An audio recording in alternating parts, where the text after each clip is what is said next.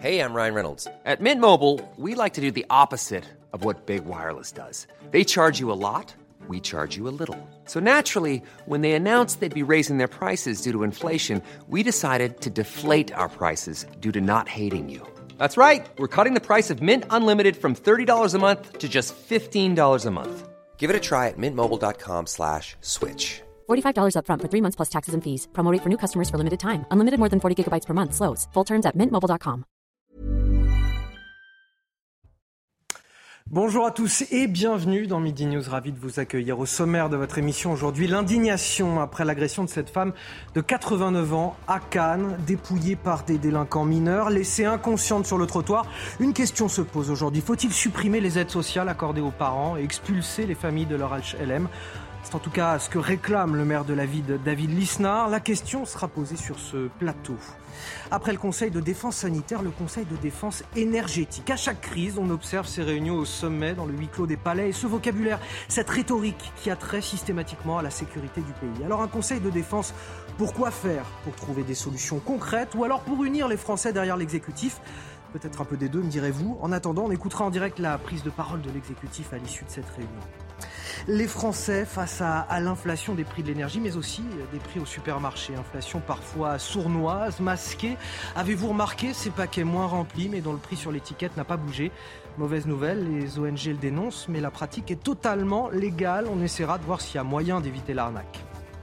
Mais avant de développer ces titres et de commencer notre débat, de vous présenter mon plateau tout de suite, le journal, et c'est avec vous, Nelly Denac. Bonjour. Bonjour Anthony, bonjour à tous. Euh, Emmanuel Macron réunit en ce moment même un, conseil de défense pour faire le point euh, sur euh, la crise énergétique, l'objectif étant d'éviter la pénurie et de faire des économies d'énergie également. Bonjour Elodie Huchard, vous êtes sur place à l'Elysée. On peut dire que c'est le retour à une méthode éprouvée mais néanmoins contestée. De quoi sera-t-il question au juste?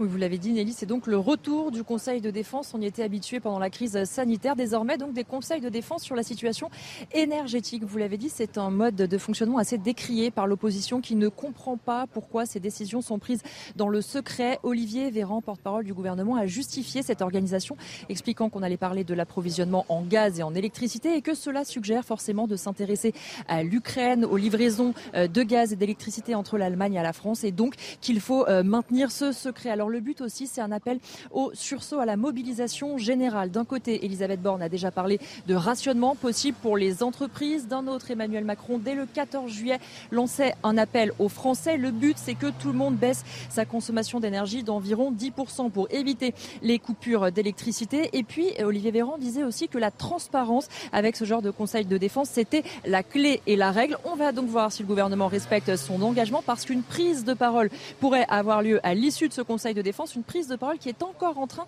d'être calée par les équipes de l'Elysée. Merci beaucoup pour ces premières précisions. On vous retrouvera peut-être à, cette occasion, justement. Elles sont confrontées à la flambée du prix de l'électricité. Ce sont les entreprises qui tentent évidemment à leur tour de trouver des solutions.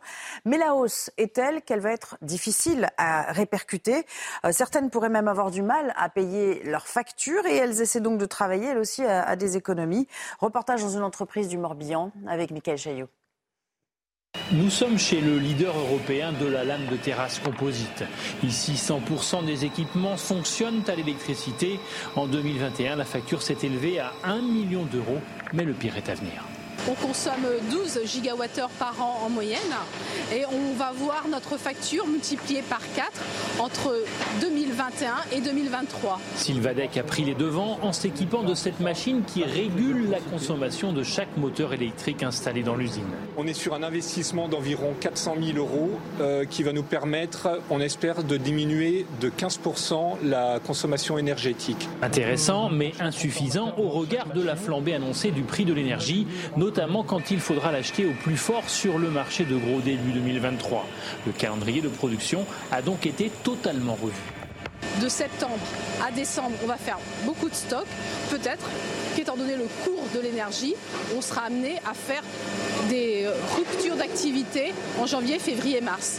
Chômage partiel on peut le dire comme ça. La direction de Sylvadec n'hésite pas à parler de catastrophe industrielle et prédit un risque majeur de crise économique si le gouvernement n'encadre pas au plus vite les prix de l'électricité pour les entreprises.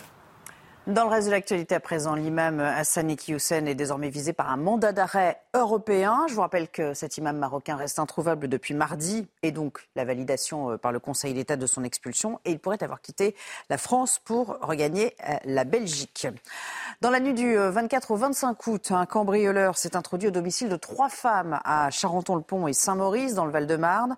Un individu âgé de 16 ans qui s'exhibait devant elle. L'une des victimes a voulu apporter ce, ce témoignage. Écoutez. J'étais sur le bord de la douche, je me suis pas levée. Et c'est vrai que je me suis pas mis en face de lui. Je lui parlais qu'en regardant le miroir. Et qu'est-ce que vous lui disiez? J'ai hurlé, j'ai dit, mais qu'est-ce que vous faites là? Et après, du coup, euh, quand j'ai vu qu'il alors je sais pas, j'ai dû dire une connerie, je sais pas ce que j'ai pu dire. il, il, est parti, il a cassé le ventilo, poussé bien la porte et puis s'est barré. Vous ne dormez pas? Ah non, parce que je me lève tout le temps. Dès que j'entends un bruit, je fais toutes les pièces. Ou je dors par à coup, ça veut dire que je dors 10 minutes, 15 minutes. Non, mais je veux dire, on ne se remet pas d'une chose comme ça. Vous imaginez, il rentre chez vous, vous dites, déjà, je ne sais pas comment le mot qu'on peut prendre, un étranger rentre chez vous. Après, il vous regarde quand vous êtes toute nue, mais sérieux, je comprends pas, et je crois que je ne m'en remettrai jamais, parce que je crois que ça m'était jamais arrivé, mais euh, cambriolage, il rentre chez moi, il me voit toute nue, et il se Je crois que j'ai les, les choses les pires qu'on peut avoir en une fois. Et puis les Lillois attendaient cette date avec euh, impatience. Dès demain, la Grande Baderie ouvrira ses portes dans le Nord. Plusieurs millions de visiteurs attendus, euh, comme chaque année. Les préparatifs décrits par Augustin Donadieu. Après deux ans d'absence, elle revient et elle était attendue. Dans les rues de Lille encore calmes, les habitants trépignent d'impatience. La vraie vie, quoi. Hein, euh, boire peut-être une tequila frappée sur un coin de rue. voilà. Voilà ce qu'on attend. Nous, on va tenir un stand entre copines. On va vider les greniers euh, des grands-parents. Et voilà, non, c'est super, nous on aime bien. Profiter des moules frites dans un moment euh, où on retrouve la vie d'avant et ça c'est super. Les moules justement, on en consommera ici plus de 500 tonnes durant le week-end. Alors dans ce bar-restaurant, on remplit les réfrigérateurs et la cave.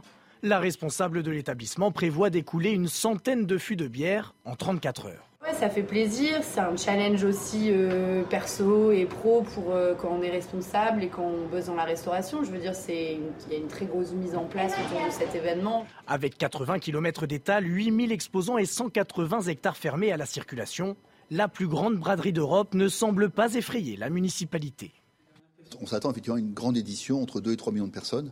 Hein. Quand on a à la fois un calendrier euh, début septembre, euh, la rentrée scolaire est déjà faite, les gens sont rentrés, il va faire beau, euh, c'est le calendrier idéal en fait. Hein. Pour assurer la sécurité, plus de 1700 policiers seront déployés sur la braderie qui débutera samedi à partir de 8 heures.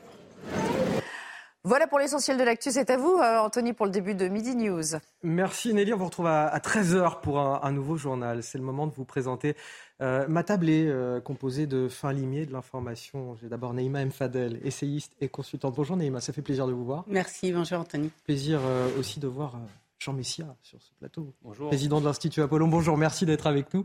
Également Arthur de Vatrigan, journaliste, cofondateur de l'Incorrect. Bonjour à vous. Bonjour Anthony. Et Jean-Louis Burga, Merci de votre présence. Bonjour. Également, merci euh, d'être avec nous. On va parler. Euh, cette première question que je voulais vous poser, est-ce qu'il faut supprimer les aides sociales, expulser les HLM, euh, des HLM, les familles de délinquants mineurs? C'est ce que demande le maire de Cannes, David Lisnard, aujourd'hui, après cette agression atroce qui s'est produite dans sa commune, celle d'une femme de 89 ans. Elle a été frappée à la nuque puis dépouillés par trois mineurs de seulement 14 ans, des délinquants déjà connus des services de police qui, selon les enquêteurs, n'ont exprimé aucun regret. En attendant leur procès, ils ont été placés en centre éducatif fermé. Retour sur les faits avec euh, Thibault Marcheteau et Franck Trivio. Et vous allez le voir, les images de vidéosurveillance sont accablantes. C'est dans ce quartier de la Boca, à Cannes, que lundi dernier, une femme de 89 ans s'apprête à rentrer dans sa résidence. Arrivée par derrière, trois jeunes agressent cette dame âgée. Le premier lui assène un coup violent dans la nuque. La victime chute lourdement. Le second en profite pour lui dérober son sac. Et le troisième filme la scène. Ils prennent la fuite et la victime reste au sol. C'est une agression violente qui a dû être évidemment ressentie comme telle par cette pauvre dame de 89 ans. Les individus sont jeunes, 14 ans. Euh, ce ne sont pas des primaires. En tous les cas, ils sont euh, connus pour des larcins, ils sont connus pour des, des recels de vol. Le maire de Cannes, qui a vivement réagi sur Twitter, a ensuite adressé une lettre au ministre de l'Intérieur en lui demandant la plus grande fermeté à l'égard des familles des agresseurs qui auraient tenté de couvrir les agissements d'un accusé sur la base d'un faux témoignage.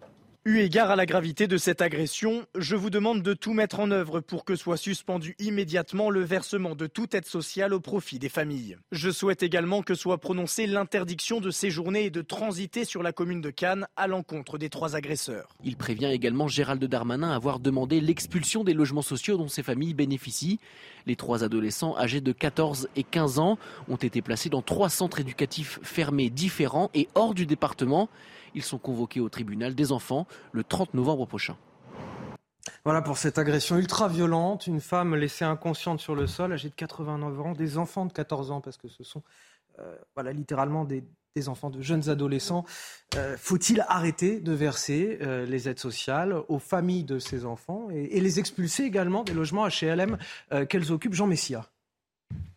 Écoutez, moi, comme beaucoup de Français, comme tous les Français, j'ai été profondément choqué par cette agression d'une personne particulièrement vulnérable, une attaque effectuée par l'arrière en plus. Donc non seulement la dame était âgée, mais il, s'attaque à elle par derrière et lui assène un coup. À cet âge-là, un tel coup peut être fatal, peut être mortel. Donc euh, moi, j'y vois, non pas une agression banale, mais presque une tentative de meurtre. Euh, ça, c'est la première chose. La deuxième chose, c'est que bien sûr qu'il faut euh, sanctionner financièrement les familles, parce qu'on a là c'est un cas, ce sont des enfants, en tout cas des adolescents, qui s'occupent de leur éducation, qui est là pour leur expliquer ce qui, le, bien et le mal, la limite à ne pas franchir, euh, ce sont les parents. Alors moi, je m'étonne, si vous voulez, que nous avons tout un système médiatico-politique euh, profondément euh, influencé par les thèses gaucho-progressistes qui vont se scandaliser des sanctions qu'on peut prendre à l'égard de ces jeunes et de leurs parents. Donc typiquement, si on les expulse des réseaux sociaux, vous allez avoir une bronca pour vous expliquer qu'il s'agit de familles pauvres, euh, que euh, vous aggravez le mal que vous prétendez combattre, euh, etc. Vous leur supprimez les aides sociales. Même raisonnement. Mais vous vous dites derrière, c'est un signal, c'est un signal aux autres familles potentiellement. Ça veut dire occupez-vous de vos enfants. Ils arrivent devant les juges, ils écopent de peines ridicules quand ils ne sont pas libérés aussitôt. Même raisonnement, parce que vous comprenez, ils ont des trajectoires chaotiques, etc. Et donc en fait, il y a une véritable neutralisation de toute forme de tentative de sanction et de cran d'arrêt à ces comportements criminels de la part de ceux qui précisément président aux destinées de notre pays. On est d'accord, ce que vous nous dites aujourd'hui, vous nous dites le point de départ, c'est les parents. Ah, le, point, le, point, de départ, c'est les parents, mais encore une fois, si les parents sont défaillants, ce qui est le cas ici, il appartient à la société de prendre toutes affaires cessantes les mesures pour mettre ces individus hors d'état de nuire avec des sanctions euh, précises. L'expulsion du logement social. Je rappelle quand même que euh, les logements sociaux aujourd'hui sont attribués en priorité à, à, des migrants sur les familles françaises. La France fait un effort considérable en faveur des catégories défavorisées, ce qui n'est pas le cas du modèle anglo-saxon, par exemple. Parce qu'on nous dit souvent, ah oui, mais la société française n'est pas plus violente que la société américaine. C'est vrai, sauf que la société américaine, il n'y a aucune aide de voilà. sorte. La migrant ou pas, il s'agit de familles de délinquants. Donc, euh, Pardon Quelle qu'elle soit, oui, quelle qu'elle soit. Mais ce que je ce que je veux dire, c'est qu'on on sait très bien, par ailleurs, que dans le parc des logements sociaux, il y a quand même une forte mm. proportion de personnes d'origine immigrée. Il ne faut pas se voiler la face. Donc, effectivement, et qui, fait ce, qui a ce genre de comportement? Parce que la gauche nous explique que ça a toujours existé, l'insécurité. Moi, je suis désolé, quand j'avais 13-14 ans, j'écoutais quand même les nouvelles à l'époque, j'ai pas souvenir qu'on s'attaquait à des vieilles, à des vieilles personnes de 90 ans. J'ai pas souvenir qu'on roulait avec des scooters sur des gens qui étaient à on terre. Va, on va en parler euh, longuement, Jean Messia. Je voudrais euh, qu'on puisse écouter aussi euh, l'opinion de Naïma M. Fadel sur cette, cette question. Est-ce qu'il faut supprimer les aides sociales, expulser les familles de leur logement dans ces cas-là? Bah Écoutez, moi, je, je, travaille sur ces questions depuis maintenant 40 ans, parce que c'est pas d'aujourd'hui, hein, toute cette délinquance, notamment des mineurs, et malheureusement le laxisme euh, qui a prévalu avec euh, effectivement toujours cette excuse sociale qui finalement. Vous êtes euh, spécialiste des quartiers difficiles, hein, je le rappelle, mais parce que je ne l'ai pas dit tout à l'heure. exactement, j'ai même écrit sur un livre où effectivement beaucoup de travailleurs sociaux ont souligné, la, réalité de ce que je disais. Et il faut savoir qu'en en ne réagissant pas, en ne nommant pas la réalité, en fait, c'est vraiment non-assistance à personne en danger.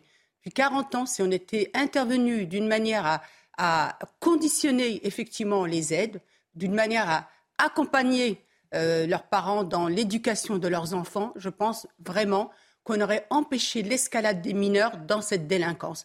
Aujourd'hui, on paye ces années de laxisme qui font que des gamins de 10, 11, 12 ans commencent.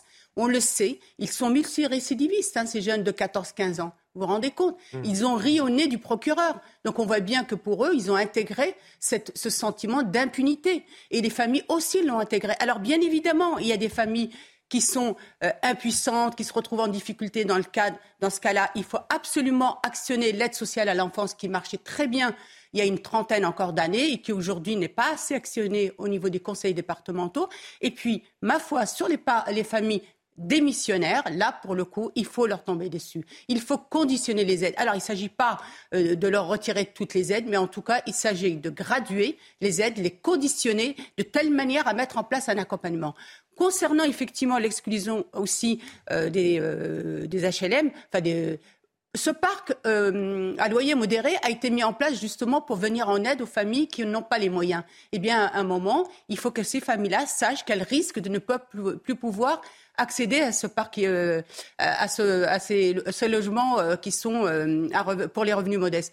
Je voudrais juste signaler une chose. Vous savez, il y a des cris d'orfraie dans notre pays. Mais regardez ce qu'a fait le Danemark. Le Danemark, qui est un pays sociodémocrate, qu'est-ce qu'il a décidé? Il a décidé des, euh, comment dirais-je, une politique extrêmement ferme. Justement, tout délinquant ne peut plus habiter dans les quartiers.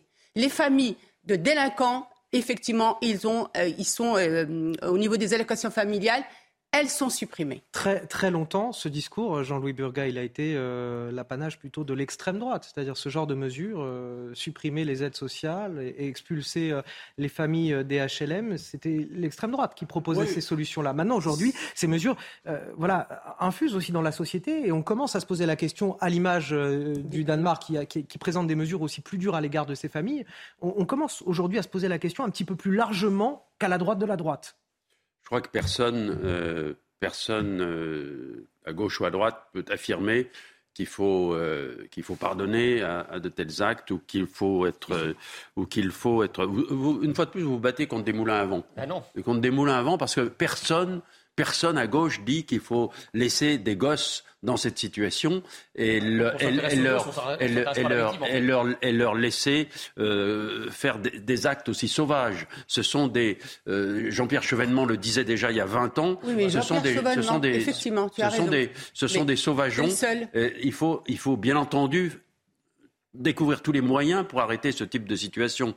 Si moi, j'aimais bien une. Autrefois, on disait l'enseignement à l'État, l'éducation aux parents. Je continue à affirmer ça, moi. Je continue à penser que c'est ça la vérité. Alors qu'est-ce qui s'opposerait Donc- justement à une sanction donc- des parents? Donc, bien entendu, si les parents ne sont pas, pas capables de fournir l'éducation nécessaire à ses enfants, il faut qu'effectivement l'État soit derrière pour dire aux parents attention, si vous n'êtes pas suffisamment responsable, c'est vous qui allez prendre, c'est vous qui allez est pas souffrir. d'accord avec ça. Non. C'est vous qui le dites. Pendant un certain temps, il y a eu pendant un certain temps, il y a eu un débat et on peut tout de même se poser la question de savoir si mettre à la porte d'un appartement euh, les parents de, de, de- de- de- de- de gosses qui sont dans cette déshérence, c'est une bonne solution. On peut tout de même se poser la question. Maintenant, il faut se dire que on, on a besoin de moyens, on a besoin de, de mesures qui permettent d'arrêter ce genre d'acte. C'est évident. Mais vous parlez de quoi comme mesure? Que, que je comprenne le, le sens de votre raisonnement, parce que j'ai pas saisi si Le effectivement sens il de faut mon raisonnement, les c'est de parents dire pas. effectivement, il faut faire pression aujourd'hui sur les parents. C'est Ah, évident. Il n'y a pas d'autre, Ben il a voilà. pas d'autre solution. Voilà, Jean-Luc. quand des gosses de Burga, 12 d'extrême droite. quand des, quand des gosses mais- de 12 à 14 ans sont capables d'attaquer une vieille dame, ce soit par derrière ou par devant, mais enfin de faire ce qu'ils ont fait, il est évident qu'il faut que les gens qui sont autour de ces enfants soient à même de prendre Merci, leurs responsabilités. Et Jean-Louis- si c'est les parents, eh ben, il faut que ce soit les parents. Merci. Minorité discriminée, vous faites Merci Jean-Louis de, de- de- de ton intervention, excusez-moi. Euh, parce que, effectivement, tu es un homme de gauche et tu es dans, euh, je veux dire, la, la- la raison, quoi, si je puis dire. Mais Bah, à part fous, hein. Chevènement, à part Chevènement, toute la gauche a toujours condamné le fait qu'on puisse dire cela. C'est ça qui est gravissime. Et c'est pour ça que je, je te Non, dis, pas aussi simple j'en veux, j'en veux à la gauche parce qu'en fait, on a, laissé- on a mais les- les qualifié, de, on a, on a, le pire, c'est qu'on a qualifié de telle manière à ce qu'on ne puisse plus, même la droite, la droite, rappelons-nous, il y a une dizaine d'années, elle avait émis l'idée, effectivement, d'intervenir auprès des parents pour effectivement conditionner les aides sociales. Et en disant, on- dans ce cas-là, on met en place un accompagnement. Et il y a eu des cris d'orfraie de la gauche. Et qu'est-ce qu'elle a fait la, la droite? Elle a reculé. Vous voyez, mais aujourd'hui, vous voyez un peu ces gamins-là. C'est pour ça que je parle de non-assistance à personne en danger. Et je dis que le faute de politique, malheureusement, malheureusement, on a conduit à cette, à, ce, à cette escalade de la violence aujourd'hui, de la violence des jeunes et de plus en plus jeunes. Et du coup, on a mis aussi à mal il faut dire les choses, on a mis à mal tout un pan de quartier parce que ces familles-là posent aussi des problèmes. On en a un qui est très silencieux autour de cette table et qui voudrait peut-être s'exprimer sur la question, c'est Arthur de Vatrigan. Arthur. On a eu coup sur coup euh, deux agressions euh, ignobles à Choisy-le-Roi et à Cannes. Et vous regardez, globalement, c'est la même chose. Trois personnes qui attaquent des personnes âgées. des majeurs pour l'un, des mineurs pour l'autre, mais les actes sont les mêmes avec euh, le courage de ces ordures d'attaquer de dos, évidemment. Euh, et ce qui est amusant pour Cannes, c'est que le larcin, c'était pour 10 euros, et que l'un des trois a filmé. C'est-à-dire que l'objectif n'est pas forcément le vol, mais la barbarie gratuite et la mise en scène et la promotion de cette barbarie. Une sorte de gloriole qu'on peut mmh. obtenir sur les réseaux sociaux d'actes délinquants absolument atroces, mais c'est malheureusement la réalité de notre société. Évident et ça s'appelle un ensauvagement, mais avec une promotion de l'ensauvagement, c'est-à-dire le mmh. niveau dans lequel on est aujourd'hui. Euh, on se pose toujours la question de est-ce qu'il faut mettre la responsabilité des parents ou pas? Sachant que les mêmes qui crient sur. Euh, qui poussent des hurlements, parce que Jean-Louis, c'est pas si évident. Moi, je me rappelle beaucoup d'hommes de personnalités de gauche qui disaient non, les parents, faut pas, c'est pas bien, tout ça, rien, rien. Euh, sauf qu'en même temps, dès qu'on demande aussi d'augmenter la sanction pour euh, les mineurs, on dit non, c'est des mineurs. Vous avez deux possibilités soit c'est des mineurs, et donc ils ont un traitement, de faveur, mais s'ils sont mineurs, les parents sont responsables, donc il n'y a aucune raison que les parents n'assument pas les responsabilités, soit on les considère comme des adultes, et dans ces cas-là, bah, ils n'ont pas un traitement de faveur de mineurs. Vous ne pouvez pas faire l'un et l'autre. Euh, mais ensuite, il ne faudrait pas s'arrêter uniquement là-dessus. Là, on est dans une sanction ou dans une espèce de sanction d'urgence. Euh, malheureusement, on sait l'état de notre justice aujourd'hui. On connaît le profil de l'agresseur de Choisy, rien d'étonnant. J'attends avec impatience le profil des agresseurs de Cannes. Euh, mais si on veut revenir à des choses, des Anglais forcément, évidemment, si on veut revenir à des choses plus structurelles, il faut, euh, il faut essayer de penser la, chose de manière plus profonde. Je rappelle juste ce que disait le pédopsychiatre Maurice Berger, qui est spécialiste, qui a étudié la, la délinquance juvénile, notamment dans les familles issues de l'immigration. Vous savez, on parle beaucoup de grand emplacement au niveau global. Mais on oublie de parler d'un grand remplacement dans le modèle familial. Et Maurice Berger pointe du doigt les conséquences de ce, grand placement du modèle familial occidental. Parce que qu'est-ce qu'il dit? Il dit que on est dans un fonctionnement qui est clanique. Et dans ce fonctionnement clanique qui est dominé soit par un patriarche, soit par une matriarche, le sujet, l'individu est complètement absorbé dans ce clan. À tel point qu'aujourd'hui, même les jeunes, vous les écoutez, ils veulent vivre dans un appartement familial. C'est vous dire le niveau d'autonomie, de liberté qu'ils ont. Et donc, il n'y a pas de, conscience d'existence propre. Et donc, à partir du moment où le chef de famille ou la chef de famille ne travaille plus au développement personnel de l'enfant ou de l'adolescent, eh ben, il n'y a plus de relations sociales qui existent. Et donc, les règles, en fait, du clan priment sur les règles de la société. Donc il faudrait penser le truc de manière aussi. Euh, évidemment qu'il y a un problème de délinquance, un problème d'impunité, un problème de justice. mais j'ai une question aussi. Qui n'est pas qui évolue, qui est remplacé. C'est pas la même chose, parce que dans, en zone rurale, vous n'avez pas ça. Qui est remplacé. Euh, on va reprendre vos termes. Ces jeunes ont été placés dans trois centres éducatifs euh, fermés distincts. Heureusement, parce que les mm. centres éducatifs, il y a à chaque fois peut-être une douzaine euh, de jeunes là-bas. Éric Ciotti, député Les Républicains des Alpes-Maritimes, demande justement l'ouverture de l'un d'entre eux dans le département. après les images choquantes de trois mineurs à Cannes agressant une personne âgée, je demande à nouveau au ministre de la Justice l'ouverture dans le département des Alpes-Maritimes d'un centre éducatif fermé. Alors on s'interroge aujourd'hui comment ça fonctionne justement ces établissements, qui peut y être envoyé les explications avec Augustin Donadieu. Après, vous me direz autour de la table si vous y êtes aussi favorable à ces centres éducatifs fermés. On en compte plus d'une cinquantaine sur tout le territoire. Les centres éducatifs fermés peuvent recevoir au maximum 12 jeunes délinquants âgés de 13 à 18 ans. Objectif, leur éviter la prison. C'est un sas, je dirais, entre la liberté pure et simple et la prison, le centre éducatif fermé, dans lequel intervient un personnel important, environ 27 personnes pour 12 mineurs, vous voyez, avec des éducateurs spécialisés, des médecins psychologues. Au sein de ces établissements, sous la surveillance permanente des adultes, les jeunes réapprennent les tâches de la vie quotidienne et le respect des règles de la vie en collectivité.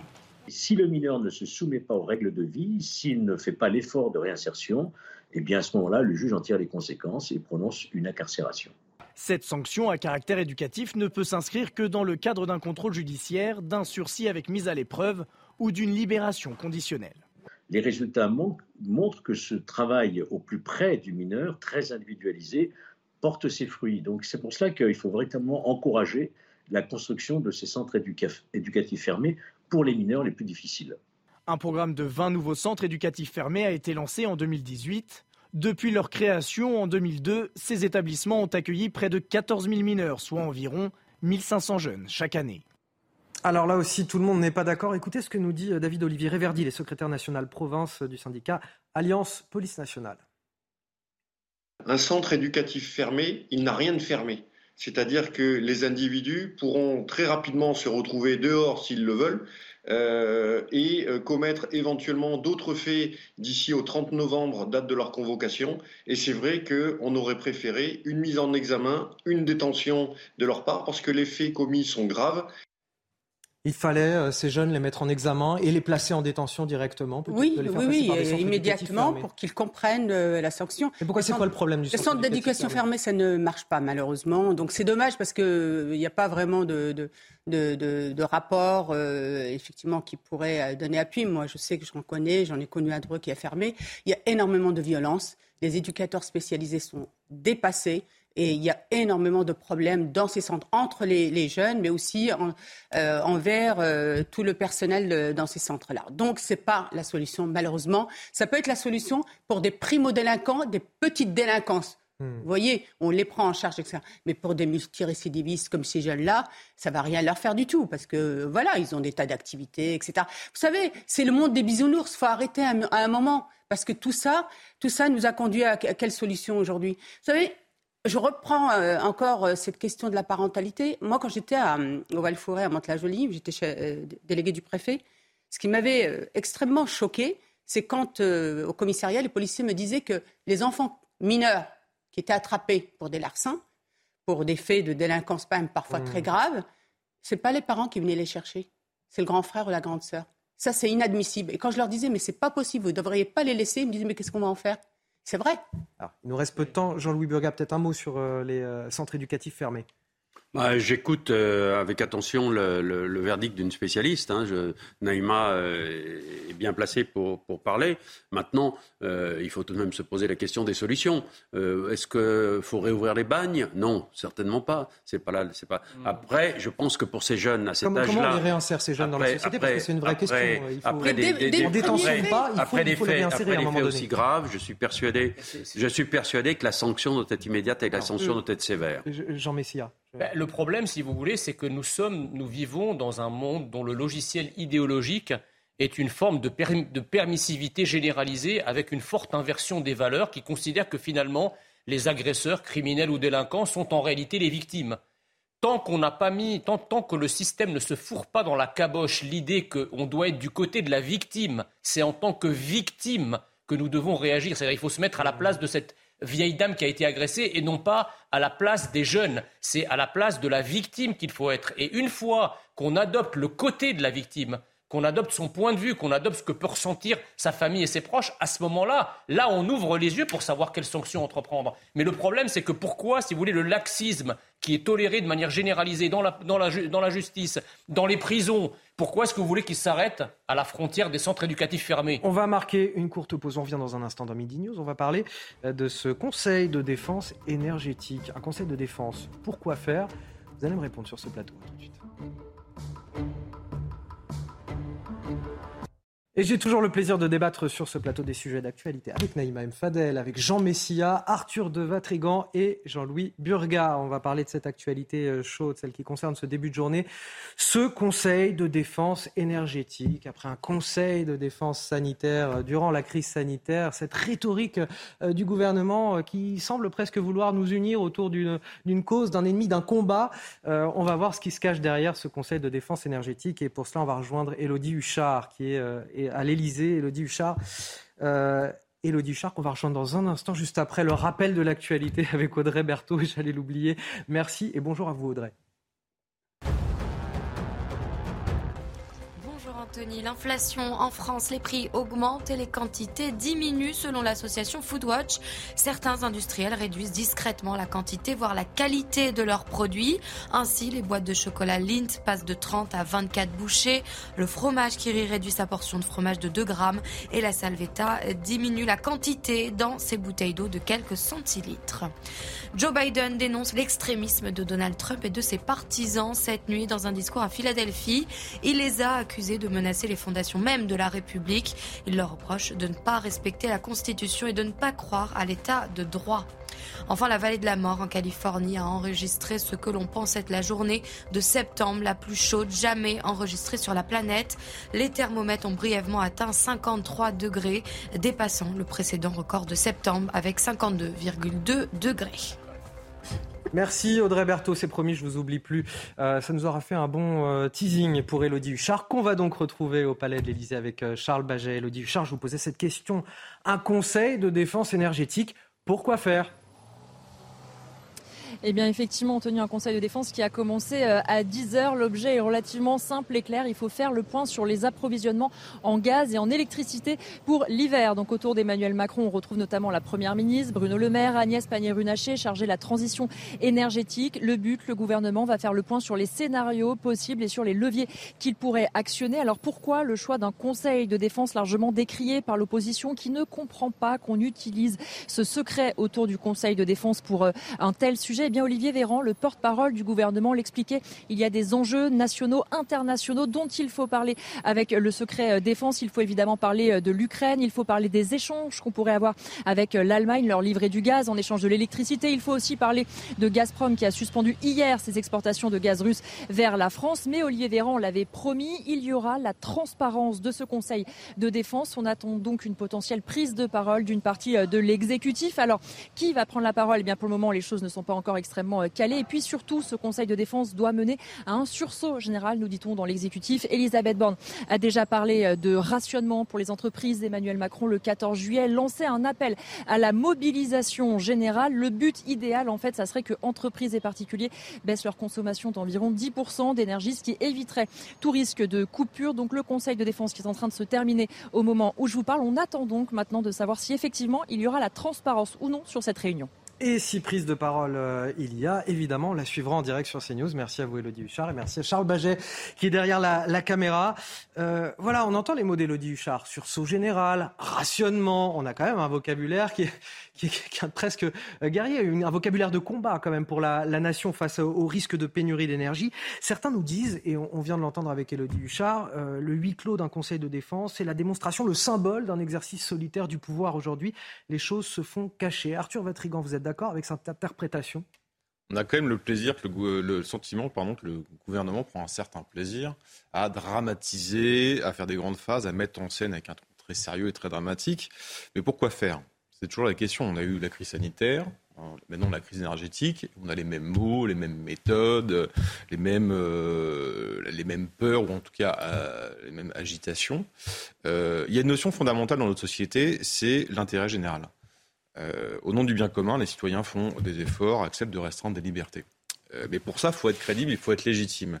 Et, euh, si c'est, le problème, c'est que si on a, on a quand même le sentiment que le bien commun devient rapidement le bien de quelqu'un, ou alors un prétexte pour assouvir une soif de pouvoir et de contrôle de Jupiter. Et la conséquence de ça, c'est que ça pousse de plus en plus notre société vers une société d'individus, et donc avec plus de sens de l'intérêt général. Et je pense qu'Emmanuel Macron a une énorme responsabilité parce que rappelez-vous ce qu'il nous expliquait, il y a le gouvernement des sachants, le règne de la technocratie, le règne de la science. Il y a ceux qui savent et ceux qui ne savent pas. Euh, définition de ces élites à lui. Sauf que quand on joue sur pièce, bah, ces élites, ces sachants, ils sont gourés sur toute la ligne. Mais surtout. Euh, et on se demande quand est-ce qu'ils vont être mis face à leurs responsabilités. La dernière blague, c'est Emmanuel Vargon qui est nommé à la commission de règlement de l'énergie et qui dit aujourd'hui qu'elle est clairement favorable sur le maintien du nucléaire. Qu'est-ce qu'elle disait il y a un an et demi? Elle disait, elle se félicitait de la fermeture de Fessenheim et elle disait, je la cite, fermer Fessenheim, c'est une façon d'assurer la crédibilité de la parole publique. Mais de qui on se fout, honnêtement? Mais ces élites qui se trompent toute la journée, on commence à en avoir un peu ras-le-bol. Quoi. Ils se recasent entre copains. Où est le sens de l'éthique Où est le sens de l'honneur Où est le sens de, du bien commun et de l'intérêt général Au bout d'un moment, c'est pathétique. Alors, l'objectif de ce Conseil de défense affiché, en tout cas, c'est anticiper les différents scénarios, mettre au point les priorités stratégiques en cas de, tension ou de pénurie. Enfin, c'est des choses qu'on peut faire sans nécessairement euh, convoquer un, Conseil de défense stratégique. En tout cas, voilà, il y, a une volonté d'affichage derrière ce Conseil de défense stratégique, de dire voilà, il faut s'unir parce que là, on est au moment du combat et, on a un gouvernement qui veut, euh, qui veut rassembler derrière lui alors qu'il n'a pas la majorité, par exemple, au Parlement. Bah, c'est-à-dire, effectivement, on peut se poser la question de, savoir à quoi sert ce, Conseil de défense. Parce que euh, un Conseil de défense, qu'est-ce qu'ils vont décider? Ils vont décider d'envoyer la Légion étrangère pour euh, contrôler les terminaux gaziers en Russie? Certainement pas. Euh, est-ce que ça ne servirait pas plutôt à nous préparer à des mesures plus radicales? Est-ce qu'ils vont remettre l'ensemble des réacteurs nucléaires en route, avec, y compris ceux qui sont arrêtés pour corrosion, etc., avec tous les risques que ça comporte? Certainement pas non plus. Donc on ne voit pas très bien à quoi ça sert. Par contre, si on, a une lecture politique de ce Conseil de défense, je rejoins ce que disait M. Vatrigan il y a un instant, c'est que euh, tout est fait pour que le peuple ait peur, que ce soit au cours de la crise sanitaire, que ce soit là euh, euh, la guerre en Ukraine et ses conséquences. Pourquoi? Parce qu'un peuple qui a peur, historiquement et même humainement, il a tendance à se raccrocher au pouvoir qui le représente à l'instant T. Voilà pourquoi. Et je dirais que ce gouvernement euh, il est victime d'une sorte de, syndrome de Munchausen par procuration. Vous savez, ce syndrome qui, avait été mis euh, euh, à l'honneur par le film Sixième Sens, c'est-à-dire cette mère, qui rendait sa fille malade en prétendant devant tout le monde qu'elle, était sa meilleure soignante et qu'elle faisait tout pour la soigner. Eh ben, Emmanuel Macron et son gouvernement font exactement la même chose. Ils provoquent des crises ils nous mettent dans la mouise et ensuite ils viennent se présenter comme ceux qui vont nous sauver. Factuellement, on ne peut pas dire que, le gouvernement provoque la crise là en ah bah l'occurrence. si, parce que c'est pas lui qui, euh, qui, coupe le gaz avec euh, la ah, Russie. excusez-moi, euh, quand il y a eu quand il y a quand il y a eu une guerre, la position de la France vis-à-vis de cette guerre, elle n'était pas elle était pas unilatéralement macronienne. Elle aurait pu être autre chose. Donc si effectivement vous vous faites le choix de devenir indirectement co-belligérant d'un conflit qui a lieu à 2000 km, vous n'êtes pas sans savoir, j'espère, si vous êtes président de la République, que cela aura une conséquence à la fois sur votre économie et sur votre pays. Et si vous n'avez pas mesuré ces conséquences avant de vous lancer dans cette stratégie, c'est que vous êtes un irresponsable qui devrait démissionner. Alors, du côté de Jean, Jean Messia, le, gouvernement est le mal et le, remède pour vous, Jean Ce qui échappe à Jean Messia depuis déjà quelques années, c'est que l'énergie est au cœur des affrontements mondiaux.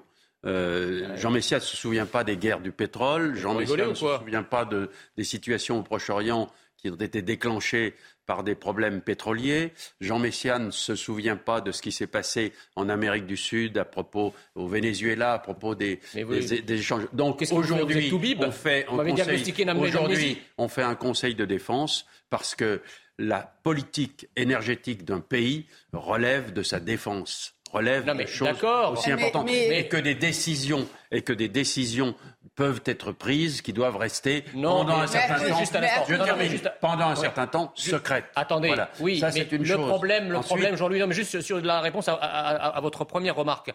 Ce que vous dites est parfaitement vrai. Je me souviens parfaitement de tous ces épisodes pour, les avoir, pour les avoir étudiés. Sauf qu'à l'époque, les chocs dont vous parlez, c'était des chocs exogènes. C'est-à-dire, ce n'était pas le comportement de la France qui avait provoqué le choc pétrolier de 73 et 79.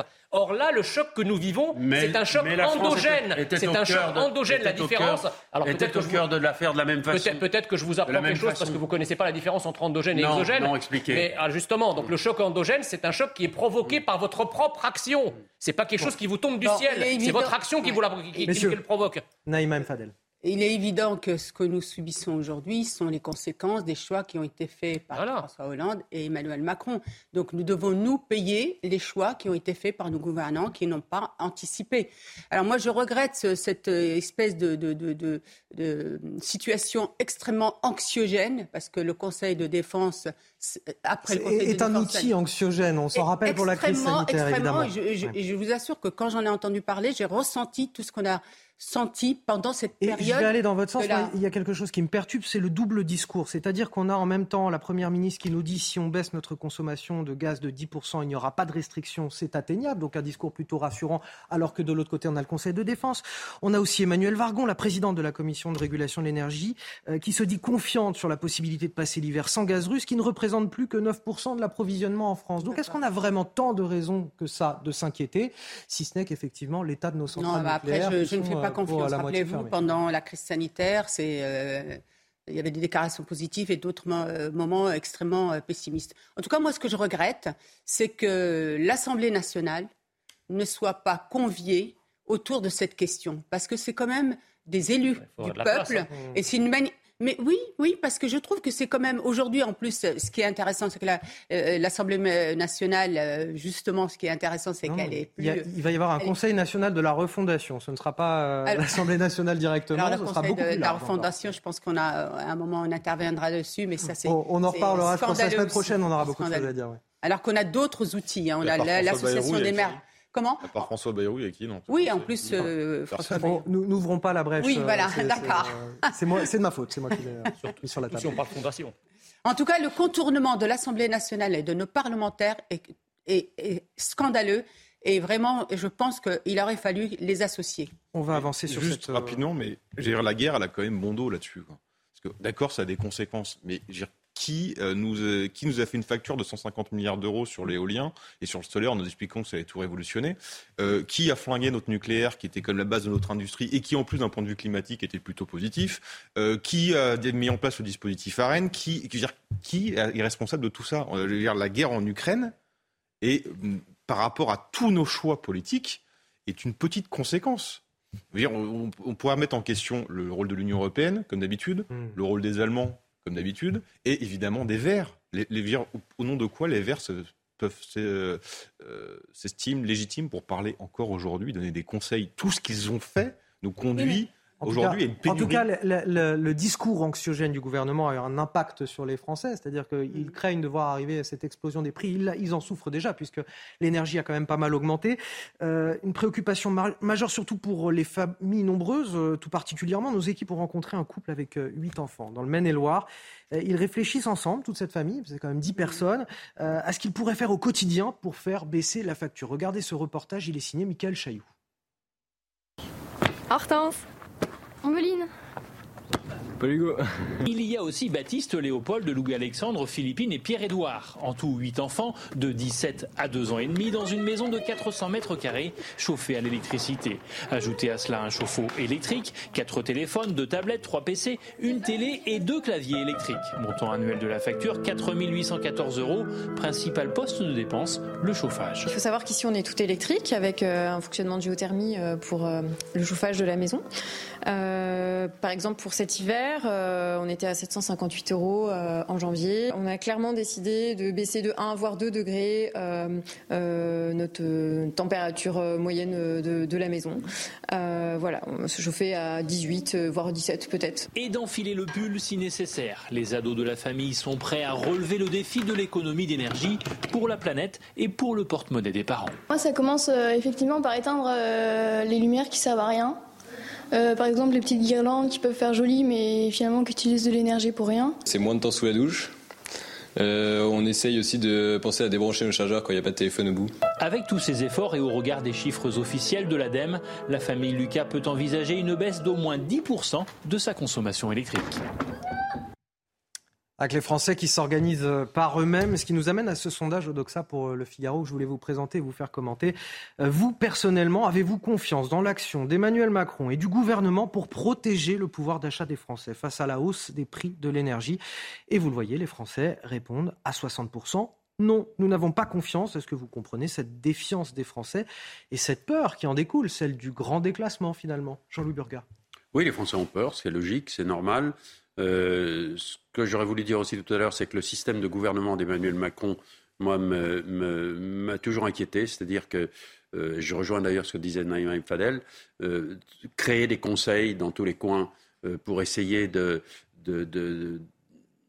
en gros, de, créer des rapports ou, des, discussions qui n'aboutissent en général pas sur des décisions très précises, très concrètes. C'est effectivement un système de gouvernement qui, moi, me, je trouve ça très original, mais pas très rassurant. Il délégitime euh, les autres instances. Et, donc, euh, sur ce système de communication et de gouvernement, oui, je suis inquiet. Et vous, et vous pensez que ça, ça, voilà, ça corrobore euh, ce que nous disent les Français aujourd'hui Ils n'ont pas confiance dans l'action du gouvernement et du chef de l'État Ce sondage correspond exactement à une analyse du système de gouvernement d'Emmanuel Macron, mais le résultat est le même. si les Françaises n'ont pas confiance, c'est qu'ils ne, ils ne, ils ne, comprennent pas le, le, but et la direction qu'a prise Emmanuel Macron dans ce, dans, ce, dans, dans cette période. il y en a une bah, c'est la question qu'on peut se poser. Là, pour une fois, je suis d'accord avec vous. Il n'y a, pas de cap. Le problème, si vous voulez, c'est que euh, Emmanuel Macron n'a pas un logiciel national. S'il avait un logiciel national, il saurait ce que c'est protéger la France et les Français. Or, je crains que l'idéologie d'Emmanuel Macron euh, soit déjà passée à autre chose, en fait. C'est-à-dire que la France, euh, c'est de l'histoire, au mieux, si, si tant est qu'elle ait jamais existé. Et donc, euh, effectivement, euh, Emmanuel Macron et son gouvernement sont incapables de protéger la France et les Français, que ce soit sur le plan de la sécurité intérieure ou que ce soit sur le plan du pouvoir d'achat. Et d'ailleurs, c'est un, euh, un, juste retour des choses, parce qu'on se souvient que toute la campagne présidentielle avait été faite autour du pouvoir d'achat et à qui le défendrait le mieux de toute la classe politique. Et on s'aperçoit qu'effectivement, celui qui avait été jaugé par les Français comme étant le meilleur protecteur du pouvoir d'achat est aujourd'hui celui qui fait l'objet de la plus grande défiance euh, quant à sa capacité à protéger ce même pouvoir d'achat. Euh, ça, c'est la première chose. La deuxième chose, c'est que les Français ne font pas confiance à Emmanuel, Macron parce qu'ils le jugent inféodé. Ils jugent sa politique inféodée, vassalisée aux États-Unis. Emmanuel Macron ne cultive pas l'indépendance nationale et la souveraineté nationale, auquel cas il aurait pu effectivement parler à Poutine, parler aux États-Unis. C'est vrai que c'était un, européiste. C'est un, européiste. Mais le problème, si vous voulez, c'est que pendant qu'Emmanuel Macron construit l'Europe, euh, l'Allemagne construit l'Allemagne. C'est-à-dire que l'Allemagne ne nous demande jamais la moindre autorisation euh, pour, dans ses relations avec, euh, avec la Russie ou même dans sa politique de défense. Quand l'Allemagne décide un effort de défense de, de plus de 100 milliards d'euros, le chancelier allemand a appelé Emmanuel Macron au téléphone pour lui demander si c'était possible ou pas. Que dalle. Mais nous, par contre, à chaque fois qu'il s'agit de dire bonjour à un dirigeant étranger, vous pouvez être sûr qu'Emmanuel Macron décroche son téléphone pour dire au fait, euh, dans le cadre de la coopération en, termes de diplomatie européenne, est-ce que je peux l'appeler? Donc il y a une inféodation de la France au plus haut niveau aux États-Unis, à l'OTAN, tant et si bien que la diplomatie, vous savez, la, définition de la diplomatie, c'est avant tout de parler à ses ennemis. Parce que par définition, vos amis, vos potes, vous n'avez pas besoin d'avoir euh, un processus pour, pour dialoguer avec eux. Tant et si bien qu'on est en train de se poser la question s'il faut parler à Poutine. Comme hier, on se posait la question s'il fallait parler à Bachar el-Assad. Mais justement, la diplomatie consiste à parler à ses ennemis pour sortir à la de la crise. des Français, voilà, donc, donc oui, mais justement, c'est en rapport. C'est-à-dire que Emmanuel Macron n'est pas l'incarnation de, du chef qui les protège quel que soit le domaine, et qui est capable de nous sortir de cette ornière. C'est ça l'analyse du sondage. Naïm Fadal et Arthur de Vatrigan. En fait, il est complètement, le président, déconnecté de la réalité que vivent les Français. Et on le voit bien, même dans ses discours, parce que dans ses discours, il n'est pas justement, il n'a pas un discours protecteur et rassurant. Et c'est pour ça qu'on voit bien que même ses ministres, euh, les uns vont être plutôt positifs dans leur discours et d'autres vont venir, dire complètement le, contraire. Et moi, ce que je regrette, et, pour rejoindre aussi ce que disait Jean-Louis, c'est qu'il ait délégitimé toutes ces instances sur lesquelles il pouvait s'appuyer. J'ai pour, euh, par exemple, l'Association des maires de France, qui sont des élus de terrain, mmh. qui pouvaient faire remonter toute la détresse que rencontrent euh, euh, leurs administrés. Parce qu'aujourd'hui, il y a des détresses via les centres sociaux, notamment qui, via les centres communaux, d'action sociale. Il y a une vraie détresse. Et moi, je voudrais juste rebondir aussi sur l'énergie. Vous savez que les, logements sociaux sont des passoires énergétiques. C'est dramatique. Vous avez des logements sociaux qui... le loyer est modéré, mais la facture est extrêmement lourde pour les familles. Donc tout ça, à mon avis, euh, ça va être très difficile à rentrer. Et puis moi, je voudrais aussi souligner, parce qu'on n'en parle pas assez des classes moyennes. Les classes moyennes n'ont aucune aide et ils additionnent les augmentations. Elles s'appauvrissent. Donc moi, je pense, je vous le dis, que les Gilets jaunes vont reprendre un petit peu leur... Euh, j'allais dire leur, un automne social combat. Euh, ah oui, oui, je pense. Et ce qui va être intéressant à, donc à, observer, c'est que ces gilets jaunes, donc ces pauvres euh, travailleurs pauvres, vont être rejoints par les classes moyennes qui s'approvisent et qui voient que cet état de providence ne leur parle plus à eux. Au vu de ce sondage, vous craignez vous aussi un, automne social compliqué pour le gouvernement et sa majorité? Ah, Ça c'est sûr, ça va être mal barré. Quoi. Euh, mais la question c'est comment voulez-vous faire confiance à quelqu'un qui est en train de déconstruire tout ce qu'il a construit dans son précédent quinquennat sans faire de mea culpa et sans justifier et en expliquant toujours que c'est lui qui a raison et pas les autres. Comment voulez-vous faire confiance à quelqu'un qui euh, vous, explique qu'on va faire du quoi qu'il en coûte et sortir de l'été, après s'être reposé à Brégançon et faire de jet ski, il nous explique que c'est la fin de l'abondance. Comment voulez-vous faire confiance à quelqu'un qui brade euh, Alstom à General Electric? Comment voulez-vous faire confiance à quelqu'un qui vous explique qu'au nom de la liberté, on va faire des sacrifices tout en allant dealer avec le Qatar et l'Arabie Saoudite? Le problème, c'est que tout ça n'a pas de sens, tout ça n'a pas de, d'horizon, tout ça n'est pas articulé et si Emmanuel Macron a bien prouvé quelque chose, c'est qu'il pouvait tout dire et son contraire dans la même phrase sans que ça le gêne, et euh, quelles que soient les conséquences sur son pays. Donc évidemment que non seulement on voit aujourd'hui qu'il euh, y a une inflation qui est énorme, et on nous explique qu'il y a un bouclier tarifaire, et grâce à l'État, oh, l'inflation n'est pas si grosse, sauf qu'il oublie de nous expliquer que en fait, le, prix est juste déporté ailleurs, mais qu'on le paye quand même. Euh, c'est pas juste, voilà, c'est les contribuables qui vont absorber cette, ce bouclier tarifaire, donc les Français, donc la classe moyenne évidemment. Euh, et à partir du moment où vous n'avez pas de ligne, à partir du moment où vous dites tout et son contraire, à partir du moment où il y a quand même un passif de menteur patenté, c'est compliqué de lui faire confiance quand une nouvelle crise arrive. Menteur ou, amateurisme et inconscience Il a menti comme un arracheur de dents sur plein de choses. comme ses ministres d'ailleurs. Hein. Et puis moi j'ai une question à poser. Si vous voulez, il y a un rapport qui vient de sortir de l'ONU hier qui dit que la Chine a procédé à des massacres massifs d'Ouïghours. Je sais qu'on est intervenu en Ukraine pour des raisons morales. Qu'attend-on pour intervenir en Chine? Hmm. On vous attend, c'est vous. On vous non, non, non, non, Répondez à la question. Pourquoi on ne nous engage pas dans ce conflit aussi tant qu'on y est Non, non, mais euh, pour le coup, je ne sais pas de, comment vous abordez cette question-là, si c'est ironique ou. Euh, mais ah j'espère que c'est sincère. Je pose, non, mais je pose une question. Parce que soit la morale, les musulmans sont bas Soit la morale s'applique à tout le monde, Naïma, soit elle s'applique à, soit elle s'applique à personne.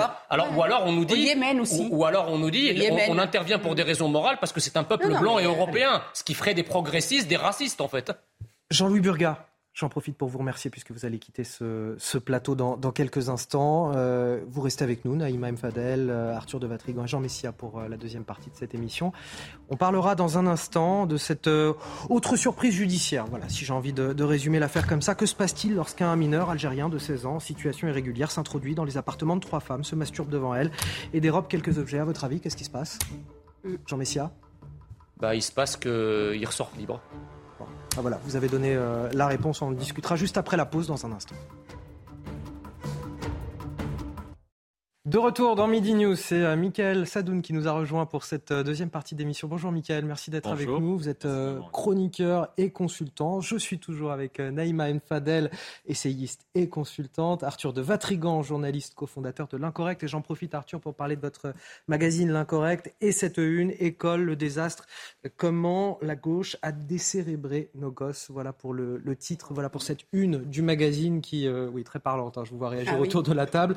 et ah éminemment euh, d'actualité, et Jean Messia, président de l'Institut Apollon, que j'ai plaisir d'avoir sur ce plateau également. Avant de poursuivre nos débats, tout de suite, le journal, et c'est avec vous, Nelly Denac. Rebonjour Anthony, bonjour à tous. À la une, l'imam Hassan Iki désormais visé par un mandat d'arrêt euh, européen. Il reste introuvable, je vous le rappelle, depuis euh, mardi et la validation par le Conseil d'État de son expulsion. Il pourrait avoir quitté la France pour regagner la, Belgique. Le domicile de l'imam avait été perquisitionné dès mardi après-midi à Lourches, dans le Nord.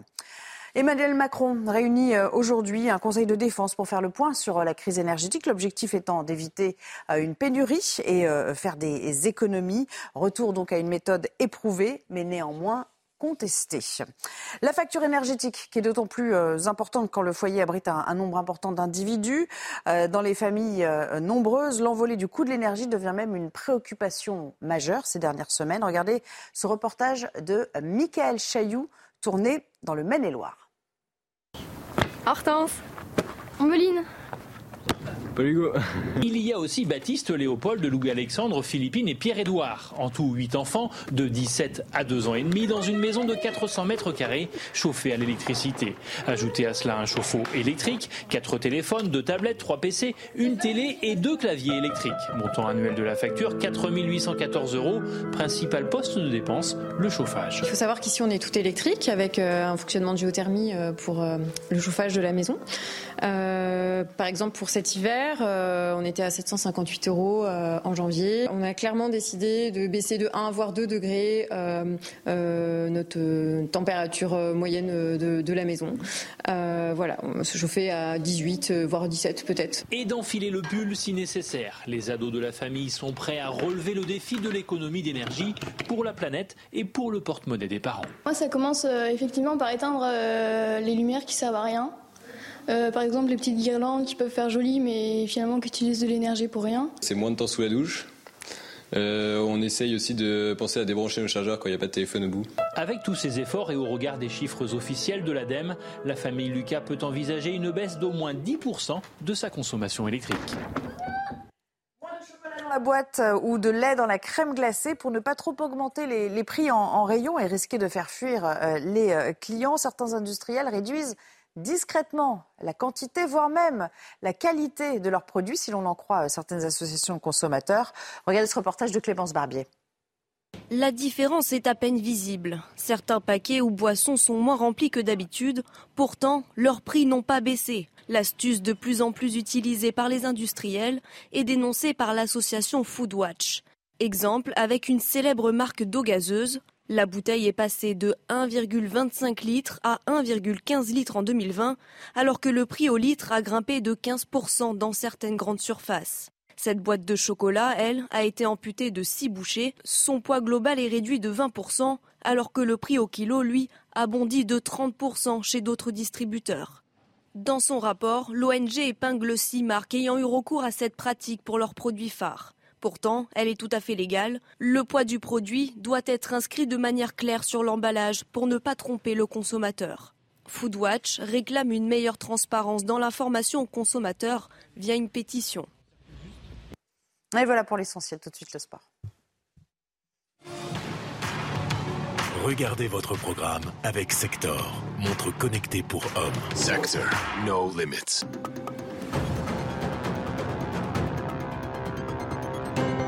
Inusable Richard Gasquet à 36 ans. Le Français rejoint le troisième tour de l'US Open. Victoire cette nuit en quatre manches face au Serbe Miomir Kekmanovic, 36e joueur mondial. Offensif dans les deux premiers sets, le Biterrois n'a laissé aucune marge à son adversaire. À l'aise en retour, Gasquet s'est également régalé au filet. Et score final 6-2, 6-4, 4-6, 6-4.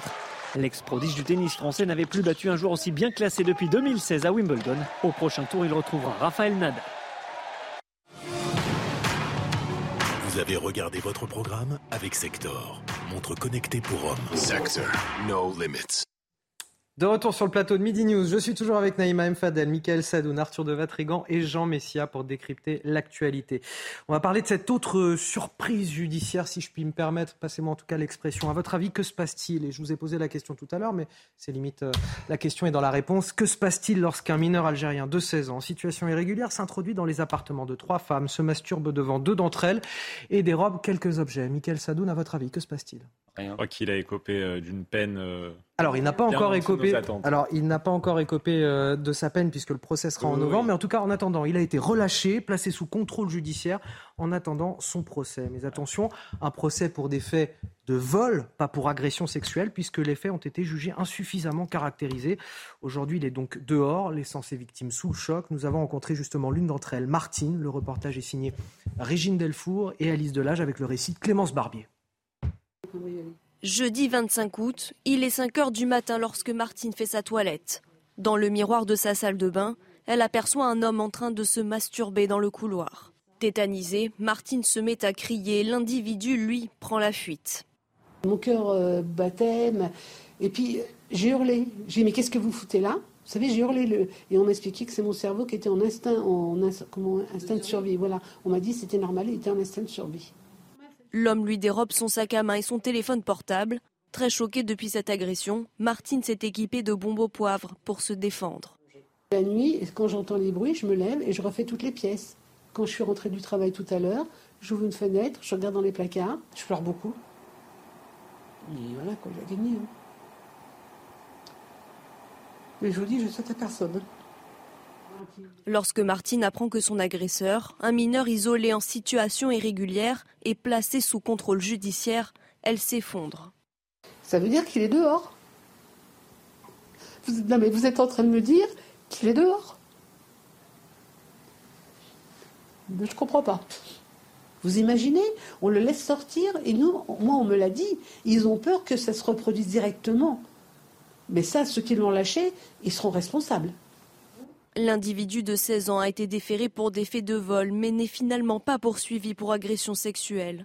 Il sera convoqué devant la justice le 17 novembre prochain. Jean Messia, vous aviez une question. Si jamais cet individu euh, revient se venger de cette femme et qu'il y a euh, un acte criminel encore plus grave que le premier, qui sera responsable?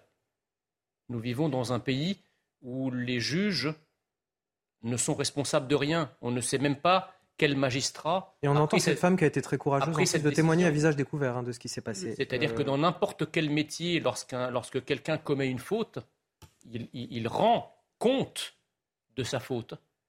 Là, on libère un individu qui présente manifestement un danger pour la société, et ça n'émeut personne. Mais où est la gauche? Elle le dit elle-même, ceux qui ont lâché cet homme seront responsables. le problème, c'est qu'ils ne le feront pas. Combien d'affaires on a eu de personnes, de violeurs multirécidivistes qui ont été relâchés, qui ont violé à nouveau et qui ont même tué parfois sans que ça ne provoque la moindre sanction. Ce qui est terrible, c'est qu'on entend dans ce reportage, elle, laisse entendre que les policiers lui ont dit, mais il y a de grandes chances que cet homme... Bah, bien sûr. Je, voudrais juste un, dernier mot, mais euh, que font les féministes? Où est Madame Sandrine Rousseau? Au lieu de s'exciter à défoncer les barbecues, elle ferait mieux de prendre la parole pour défendre ces femmes. Mais vous savez, cette gauche écologiste, euh, ces, gauchos progressistes écologistes sont en réalité les seuls et uniques racistes dans notre pays. Pour une raison simple, c'est que dès lors qu'il s'agit de personnes d'origine étrangère, elles ne s'attendent pas à ce que ces personnes se comportent comme les Français. Et donc, il y a une autorisation, parce que ces gens sont noirs ou arabes, elles disent finalement, finalement, c'est presque normal qu'ils se comportent comme ça parce qu'on est en droit de ne pas attendre d'eux ce qu'on attendrait des Français, entre guillemets, de souche. Eh bien, c'est ça le véritable racisme. L'égalité consiste à attendre de chaque être humain la même chose, quelle que soit sa couleur. Ces jeunes, qu'ils soient algériens, qu'ils soient noirs, qu'ils soient blancs, qu'ils soient rouges, s'ils commettent des actes de délinquance, ils doivent être punis avec la plus grande fermeté. Il n'y a pas de tri à faire en fonction de l'origine des gens, et c'est ce que font les gauchistes et les progressistes aujourd'hui. Mais euh, je vous rassure tout de suite, Jean, hein, c'est-à-dire que les Arabes euh, et euh, les Noirs condamnent aussi Bien sûr. de tels actes. J'ai pas dit qu'ils étaient racistes. J'ai dit que Sandrine Rousseau est raciste, c'est pareil. justement, le problème, c'est toujours cette gauche qui, sous prétexte de parler au nom d'eux, je veux dire, tout être humain, je veux dire, sensible, euh, normal ne peut que condamner ce, cet acte. Alors moi, je voudrais juste rebondir excuse-moi, sur, euh, vous savez qu'aujourd'hui, les mineurs non accompagnés, les mineurs isolés, ça dépend de, la dénomination, euh, il y a une surreprésentation dans la délinquance. Il faut savoir que les conventions des droits de l'homme et les conventions qu'on a signées les protègent. À partir du moment où ils arrivent en France, ils doivent être pris en charge, et notamment ils sont pris en charge par les conseils départementaux. Alors ils sont logés, nourris, et ils ont le droit à la scolarisation et à la formation. Tous les, conseils départementaux, malheureusement, ne sont pas égaux dans, la prise en charge. Mais il y a un, financement aussi très important. Il faut savoir qu'un mineur non accompagné coûte 50 000 euros aux conseils départementaux, sachant que l'État euh, ne soutient pas toujours à hauteur de cette prise en charge les conseils départementaux. Il y a une obligation de prise en charge, mais jusqu'à jusqu'à l'expulsion, il n'y a pas d'obligation. Non, en fait, le problème, c'est qu'il n'y a pas euh, d'expulsion. C'est-à-dire vous ne pouvez pas expulser un mineur euh, isolé. C'est-à-dire que par cette convention-là, vous n'avez pas le droit. Donc, les juges refusent et les ONG les prennent en, charge. Donc c'est un vrai, une vraie problématique. Je vous donne juste euh, euh, cet élément qui peut nous aider aussi dans nos discussions. Moi, je connais très bien le directeur euh, de, de l'OFI, l'Office français de l'immigration et de l'intégration, Didier Leski, qui m'avait expliqué qu'en fait, vous avez des certains pays qui veulent reprendre leurs mineurs. Alors je vais citer le Maroc, qui avait envoyé des magistrats et une ONG qui s'appelle Betty Ma Maison, les assistants sociaux, pour reprendre ces mineurs. Et pourquoi ça se fait pas dans la maison Et ça s'est pas fait parce que tout simplement les ONG ont empêché sous ce prétexte-là, on ne, euh, on ne n'expulse pas les, les mineurs.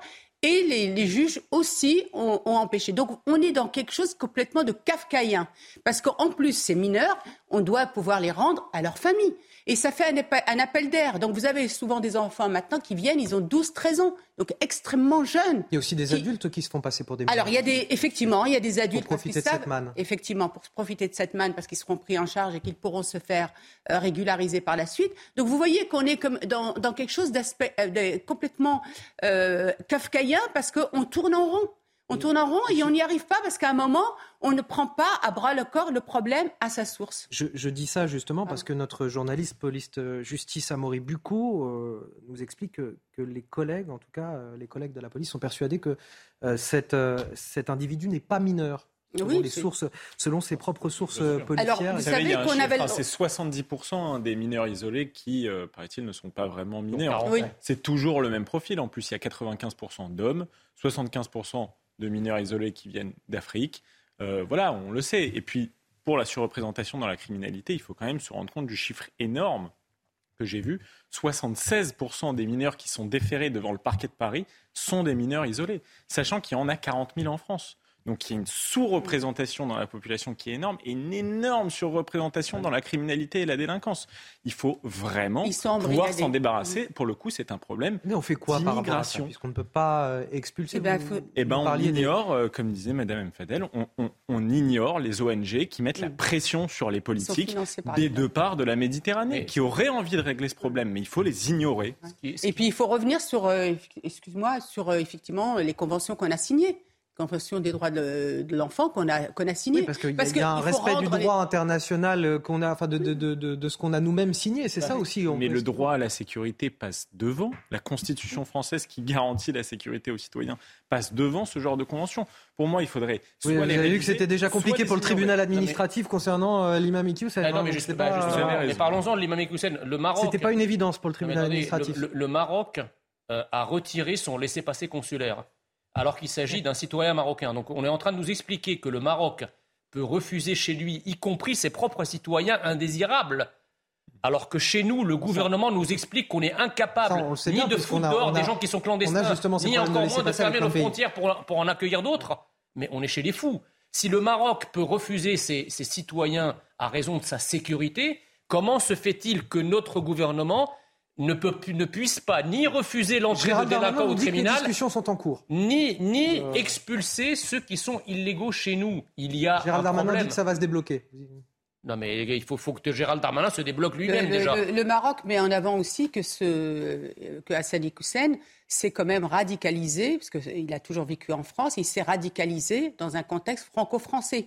Donc on peut aussi l'entendre. Après, je ne sais pas pourquoi ça a été Ah bah, c'est retiré. l'Afrique de la France alors. Non, non, je dis pas ça. Je dis il faut, faut peut-être qu'il y a autre chose hein, euh, qui se sous-tend par rapport à, à- à ce retrait de se laisser passer. Mais en tout cas, on peut aussi réfléchir aussi dans notre pays. Qu'est-ce qui fait que des individus dans un contexte franco-français où il y a la laïcité, où il y a des garde-fous, euh, et- etc., puissent se radicaliser autant. Parce qu'il c'est y a un phénomène collaborationniste avec l'islam radical au plus haut niveau de l'idéologie euh, qui gouverne la France, qu'elle soit d'ailleurs médiatique ou politique. Ah, Arthur de Vatry. oui.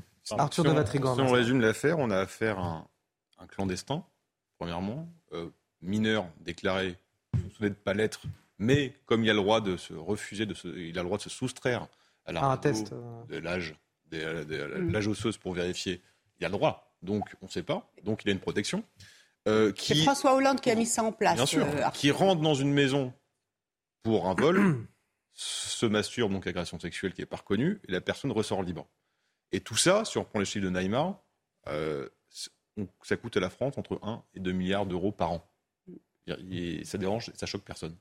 Il n'y a, pas un bug de notre société de financer des personnes qui, comme l'a dit mon voisin de gauche, majoritairement représentées dans la délinquance. Là, on parle des mineurs, mais si on prend les majeurs, euh, c'est pareil. Pire. C'est pire. Donc, vous savez, on parle beaucoup de racisme systémique ou structurel. Mais en fait, le seul truc systémique en France, c'est l'ensauvagement. Parce qu'en fait, si on regarde bien, il est intrinsèquement lié à l'immigration. Si on prend les chiffres juste des étrangers, parce qu'on ne peut pas faire, vous savez, des quotas, on n'a pas le droit, ou voilà. On prend juste les chiffres des étrangers, ça représente 7% en France, les étrangers. Euh, à Lyon, 39% des actes de délinquance sont le fait d'étrangers. À Paris, 48%. À Marseille, 55%. À Montpellier, 48%. Et je ne parle pas des binationaux. Hmm. Encore une fois, c'est compliqué. Mais euh, on a fait une petite enquête dans le prochain numéro. Vous recoupez les villes les plus, les plus, les plus, les villes les plus dangereuses avec le taux de personnes issues d'immigration ou binationaux, vous avez, vous avez le problème. Donc, encore une fois, à partir du moment où on, on nie, alors c'est la petite nouveauté, c'est que genre maintenant, que depuis l'été, tout d'un coup, a, ouvert le bouton de la lumière et découvre, enfin assume et découvre que euh, l'immigration et l'indélinquance peuvent être liés. Mais jusqu'à présent, on l'a nié complètement. Et surprotégé par toutes nos lois, nos normes et soumis aux dictats de l'Union européenne, vous pouvez rien faire. Donc là, ce qu'il faut, c'est pas un acte juridique, c'est pas des sanctions, c'est pas qu'une réforme de la justice, c'est juste du courage politique. la crise sanitaire a suffisamment montré qu'on pouvait bafouer pas mal de lois, s'asseoir sur pas mal de libertés, au nom de l'intérêt général. Bon, je pense que l'intérêt général, c'est qu'un clandé euh, qui viole ou qui agresse des personnes n'a rien à foutre en France, on le dégage. Il y a le, vous parliez justement, il faut du courage politique. On voit que des fois, il n'est pas suffisant et on en voit la démonstration avec euh, l'imam Iqiyoussen. On va en parler dans quelques instants. Peut-être un dernier mot sur cette affaire, euh, Michael Sadoun, avant de nous rendre du côté de, de l'Ourche, dans le département du Nord. Oui, oui, non, mais euh, on avait un peu dérivé sur la question de l'islam. Il faut recentrer sur la question du lien entre la délinquance et l'immigration, et notamment l'immigration clandestine. moi, ce que je voudrais ajouter, c'est que je trouve ça extrêmement triste qu'on gaspille autant d'argent dans le bon traitement de mineurs isolés qui sont aussi surreprésentés dans la délinquance. Preuve, entre autres, qu'il n'y a pas vraiment de lien entre le traitement social et la délinquance, puisque 50 000 euros par an, quand même, ça permet de bien traiter, je dirais, un mineur. Et euh, cet argent pourrait être consacré à bien d'autres choses en France, surtout euh, en cette période d'appauvrissement, d'inflation, et dans une situation où il y a des tonnes de gens qui ne mangent pas à leur faim. Alors on parlait de volonté politique, je voudrais vous parler de l'imam Hassani Hussein, introuvable depuis mardi, et, la validation par le Conseil d'État de son expulsion face à ce fiasco, le gouvernement et plus particulièrement Gérald Darmanin. Euh, on a appris ce matin qu'un mandat d'arrêt européen avait été euh, délivré euh, contre l'imam. Ce mandat d'arrêt européen a été lancé pour soustraction à l'exécution d'une décision d'éloignement le domicile d'Hassani Hussein qui a été perquisitionné mardi après-midi à Lourches dans le Nord. Et c'est là-bas justement qu'on va rejoindre Jeanne Cancard.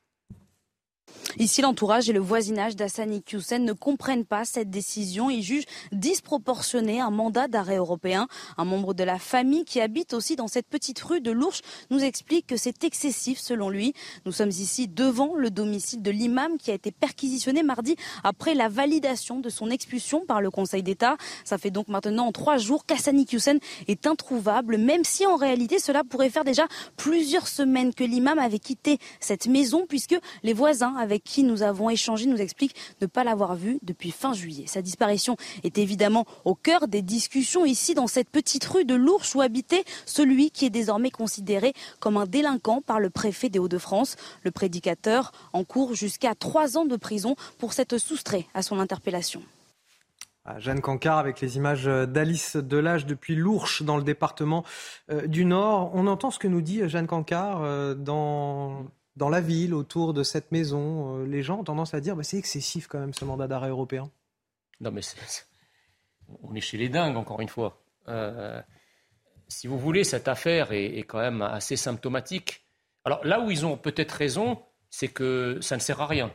Euh, moi, c'était surtout la remarque que j'allais vous faire. Au-delà d'excessif, à quoi sert d'arrêter l'imam Iqiyoussen quand on sait que depuis le début de cette affaire, le nombre de clics sur ces vidéos a augmenté de manière exponentielle Et où que soit cet homme avec la publicité qu'on lui a faite aujourd'hui, où qu'il soit dans le monde, il peut publier des vidéos sur les réseaux sociaux et continuer à embrigader qui il a envie d'embrigader dans ses idées anti-républicaines, et notamment chez les Français. il est bien là le problème, c'est que quand on pense que sur les réseaux sociaux, que ce soit sur Twitter, sur Facebook, sur Instagram, euh, tout patriote qui oserait défendre de manière un peu hardie son pays se voit immédiatement banni, censuré, sanctionné, immédiatement.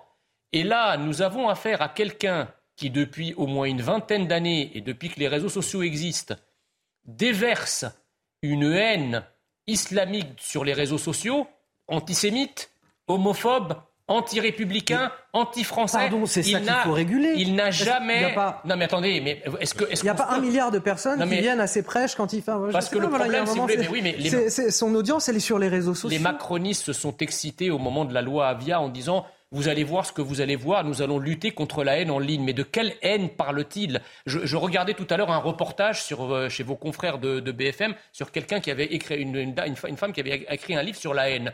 Tout son livre était consacré à une prétendue haine d'extrême droite. Pas une ligne sur la haine islamiste qui, rappelons-le, a été à l'origine de l'assassinat de Samuel Paty. Donc moi, j'aimerais bien qu'on on- on aille chercher la haine en ligne là où elle est, qu'on s'invente pas, euh, si vous voulez, des moulins à vent en agitant des épées en bois contre des, haines fantasmagoriques. La véritable haine, la haine qui tue, c'est la haine de l'islam radical qui fleurit en ligne et qui n'est jamais sanctionné pour une raison simple, c'est qu'un certain nombre de ces réseaux sociaux ont leurs modérateurs dans des pays arabo-musulmans qui ont, vous comprenez, pas exactement la même notion de la liberté d'expression que celle que nous pouvons avoir en France ou, ou en Occident de manière générale. Euh, Michael Sadoun, cette euh, pantalonnade pour euh, Gérald Darmanin, est-ce que c'est pas une fois de plus l'illustration qu'un excès de communication peut avoir l'effet totalement inverse de ce qu'on a voulu euh, au départ? Oui, bien sûr. euh, Parce qu'on l'a vu beaucoup bouger cet été, euh, Gérald Darmanin, ministre de l'Intérieur. Il a voulu montrer qu'il était sur le terrain, qu'il occupait euh, toutes les questions euh, régaliennes et, et surtout celle de la sécurité. Et là, aujourd'hui, il a fait la promo de quelqu'un qui finalement est dans la nature et qui va pouvoir continuer euh, allègrement à faire ses vidéos. C'est vrai, cette affaire euh, était censée être euh, le symbole de la puissance de la République contre l'islamisme et il s'avère finalement être le symbole de l'impuissance de la France contre l'immigration. Donc le symbole s'est un peu retourné contre Gérald Darmanin. Il faut dire aussi que, je m'excuse, ça n'est pas de sa faute. Il est vrai qu'à partir du moment où le tribunal administratif a décidé qu'Iki Houssen était innocent, il était difficile de le mettre dans un centre de rétention en attendant euh, un quelconque jugement. Donc euh, il a pu partir.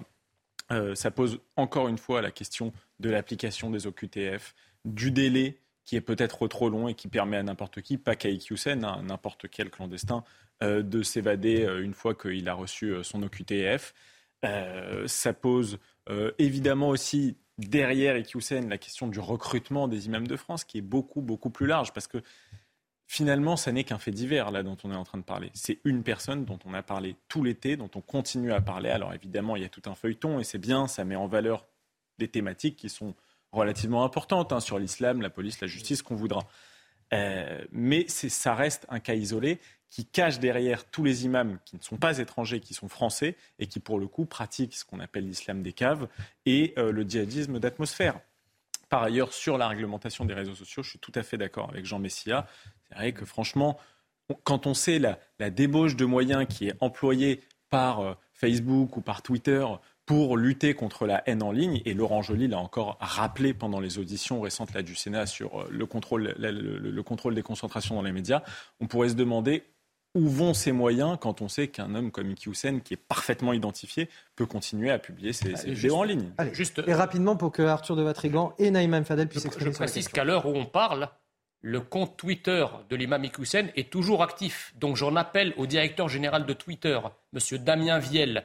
Si vous voulez vraiment lutter contre la haine, vous avez su fermer mon compte en deux temps, trois mouvements, alors que j'avais rien écrit d'illégal dessus. Fermez le compte de l'imam Iqiyoussen.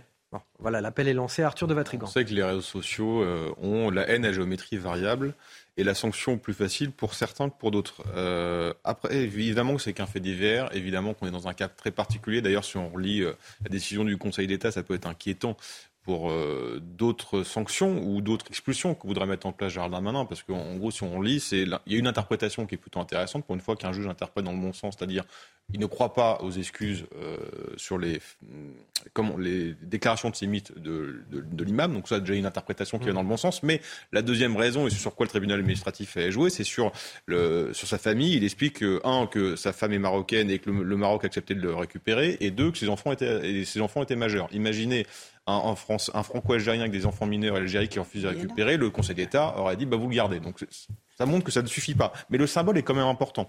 Euh, évidemment, c'est encore une nouvelle gifle pour Gérald Darmanin, parce que la seule chose qui euh, relève de sa responsabilité en tant que ministre de l'Intérieur, c'est la sécurité. Bah, L'imam, même si, d'un point de vue juridique, évidemment, on pouvait pas, mais on pouvait pas le mettre en rétention, ça n'empêchait pas de le surveiller, parce que le poids symbolique est important. À partir du moment où on déploie autant de promotions, faut derrière assurer le service après-vente, et Darmanin s'est pris une deuxième gifle. Mais L'autre question, c'est que mon lait, il est dehors. Et, dernier point pour que Oui, Fadel mais- puisse s'exprimer. parce qu'on a Qu'est-ce plus qui va, temps. pardon, qu'est-ce qui va l'empêcher de revenir, en fait? On sait que c'est une passoire. Il, il peut très bien revenir. Surtout s'il est en Belgique. Oui, si la Belgique de devient la contrôle, euh, Il n'y a pas de contrôle aux et frontières. juste un dernier point, il y a une manif contre l'islamophobie, soi-disant euh, samedi, en soutien de, euh, de l'imam, qui explique qu'on vise une islamophobie d'État. Euh, question, c'est est-ce que cette manifestation, si on avait fait une manifestation pour soutenir un néo-nazi, est-ce qu'elle aurait été autorisée? Est-ce qu'on aurait eu autant de bienveillance Ah non. à cet égard? Il nous reste une minute, Naïma. Euh, bon, il y a un réseau social qu'il faut vraiment euh, beaucoup surveiller, c'est TikTok. TikTok est extrêmement euh, utilisé euh, par les prédicateurs, euh, même par des, des enfants. Dernièrement, je suis tombée sur une, une vidéo d'une petite fille, mais elle doit avoir 6-7 ans, hein, pas plus, euh, qui donnait des recommandations à d'autres petites filles, qui est complètement euh, voilée, cette petite fille. hein. Moi, pour le coup, je trouve que euh, Gérald Darmanin a, a plutôt pris les choses en main. Euh, il s'est affronté au, au problème, un problème qui n'est pas d'aujourd'hui. Euh, il faut savoir que, notamment pour, pour cet imam, c'est depuis 1994 hein, qu'il avait déjà été... euh, 90. fiché- 90. bon. DST. Très bien. Euh, donc moi je trouve qu'il prend les choses en main et qu'il y a une vraie volonté, une vraie fermeté. Voilà. Et je pense qu'aujourd'hui il y aura l'avant et l'après. Et je suis persuadée que ça va dissuader certains. Je- vraiment, on, a- je on suis, aura je fini suis au moins sur une note positive. Voilà. cette, euh, Et je pense partie. qu'il Et est- concernant la manif, Bon. et concernant la manif, je suis pas persuadée, mais sincèrement, même si on est dans des solidarités absurdes, que les, les musulmans, en tout cas euh, lambda comme moi, Vous vont entendez le générique de l'émission. Naïma, On va, il, il a- marquer il a pris les choses en main, mais le problème, c'est qu'il a, il a des moignons politiques, donc euh, Allez, c'est fini. ça ne servira à rien. À tout de suite, on revient dans un instant. Vous restez autour de la table. On va parler cette fois de l'inflation des prix dans les supermarchés. Une inflation sournoise, masquée. Il y en a moins dans le paquet et l'étiquette est toujours la même. J'ai toujours le plaisir d'être sur le plateau de Midi News avec Naïma M. Fadel, Jean Messia, Michael Sadoun et Arthur de Vatrigan pour évoquer tous les sujets euh, d'actualité. Euh, notamment euh, cette question, celle des, produits, des produits industriels vendus dans les supermarchés, voilà, dont les paquets sont de plus en plus petits et les prix continuent d'augmenter malgré tout. Voilà, cette arnaque, en tout cas dénoncée par des ONG, on en parle juste après le journal, le journal d'Audrey Berthaud. Conséquence de la hausse des prix de l'énergie, certaines sociétés sont déjà en difficulté. C'est le cas de Duralex, la célèbre verrerie du Loiret, qui vient d'annoncer qu'elle va réduire sa production cet hiver et mettre son four en veille pendant au moins 4 mois. Pendant ce temps-là, ses 250 salariés seront placés au chômage partiel.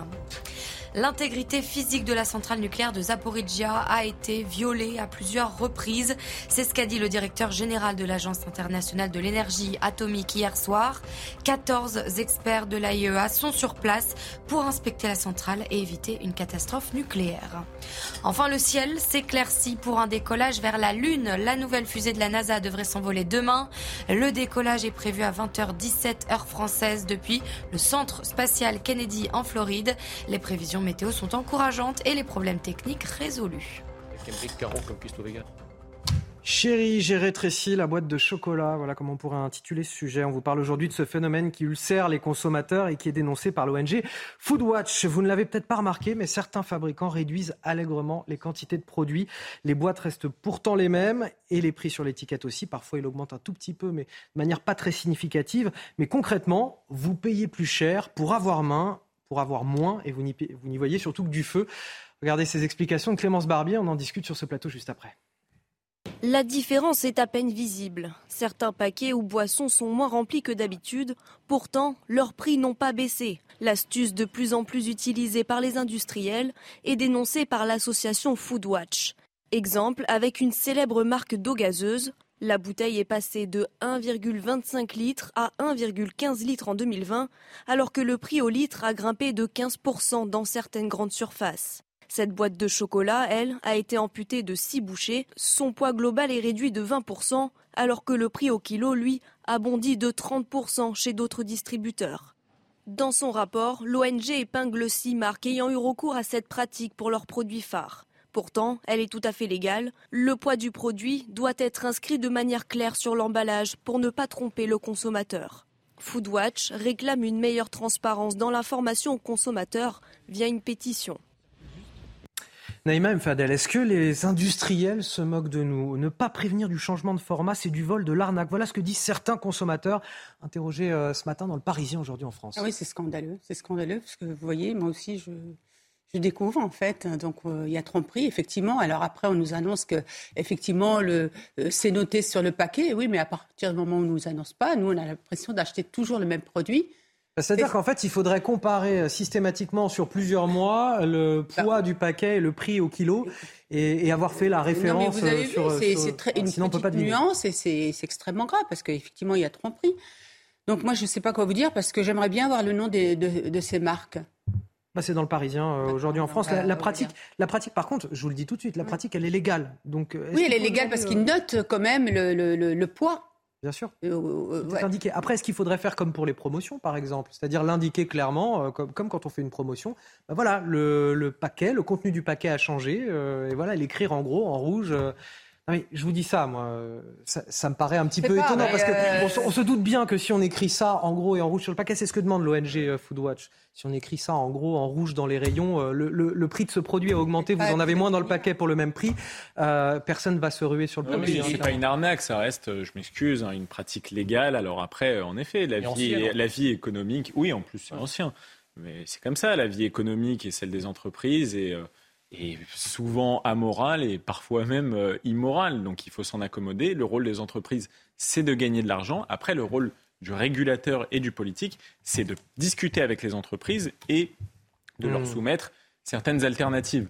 Là, le gouvernement pourrait voir les producteurs et leur dire, écoutez, soit vous faites un petit effort pour essayer de réduire un peu vos marges, parce qu'il me semble quand même qui profitent un petit peu de la situation ukrainienne pour les augmenter, soit on vous met une surtaxe pour vos surprofits. Parce que certains avancent effectivement que euh, bah voilà, le prix des matières premières a augmenté, ou on a changé la recette. Enfin voilà, il y a pas que. des raisons qui peuvent être valables aussi. C'est aussi des sommes faramineuses d'argent qui ont été euh, distribuées dans l'économie par la BCE. Je crois qu'au moment où Emmanuel Macron a dit quoi qu'il en coûte, il ne savait pas ce que ça coûtait. Hmm. Et maintenant, on commence un petit peu à le deviner et ça pose problème. Donc encore une fois, on a une prise de parole politique qui est totalement inconséquente consiste à dire je fais tout sur le coup, ne vous inquiétez pas, et à ne pas prévoir les conséquences à long terme, bah, maintenant on commence à les connaître un petit peu. Non, mais sur, le plan économique, si vous voulez, ce qui se passe, c'est qu'effectivement, la Banque Centrale Européenne a eu une politique euh, monétaire accommodante jusqu'à il y a à peu près un mois. C'est la, politique de l'assouplissement monétaire, du quantitative easing qui s'est arrêté il y a un mois, là où les États-Unis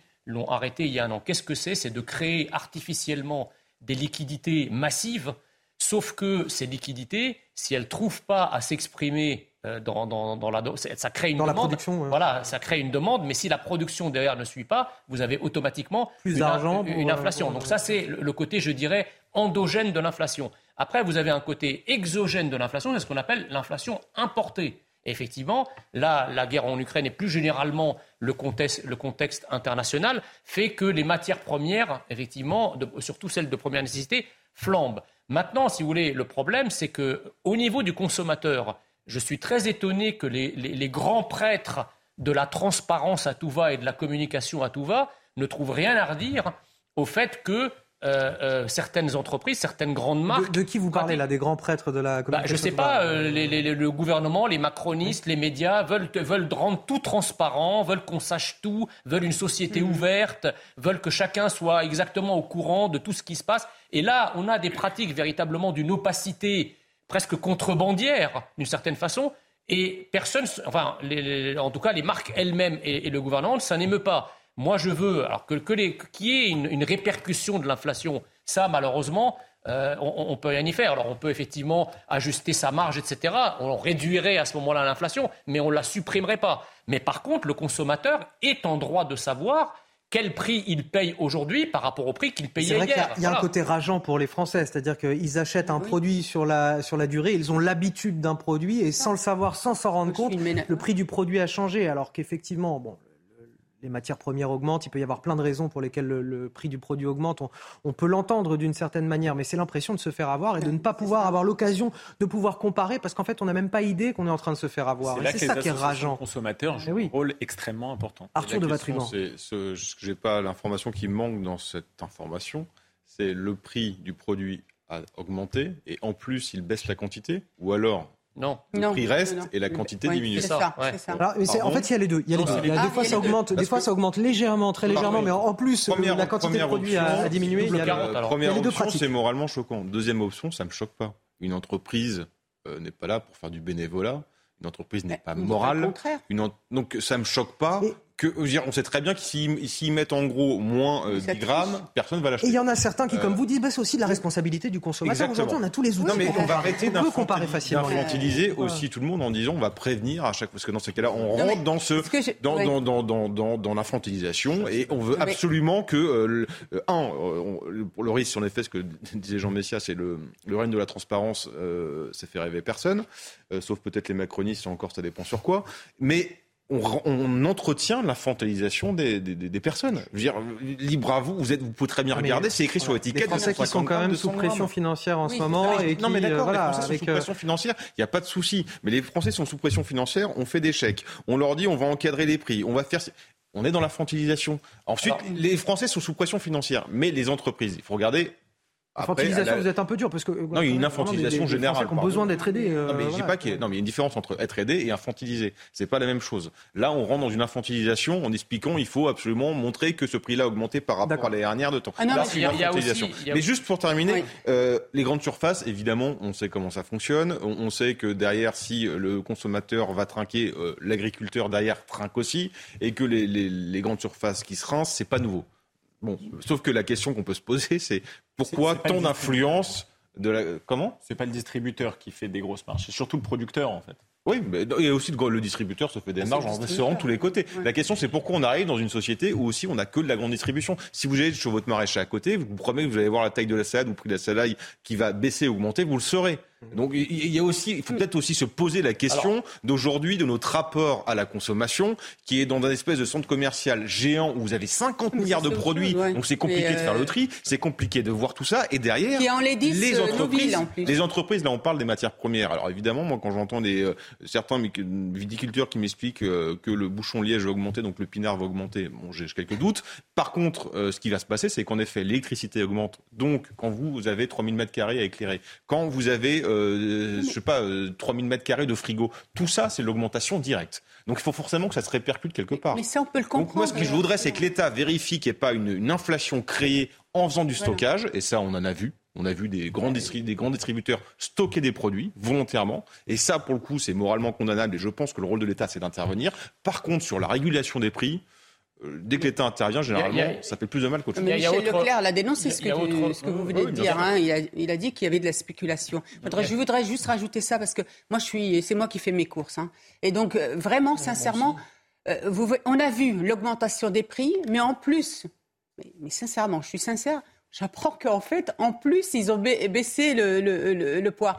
Eh ben moi je prends ça. On s'en rend compte assez facilement et c'est pas c'est pas nécessairement sur chacun des Alors, produits. C'est quand on arrive en caisse et qu'on voit la quantité du panier et puis le prix qu'on paye finalement. Mais en fait, il y, y, a quelque chose que je que j'ai omis tout à l'heure de, de, dire dans, dans, dans, les causes de cette, de cette inflation, c'est une directive européenne de 2007 qui prévoit justement de déréguler complètement euh, le poids des euh, produits emballés.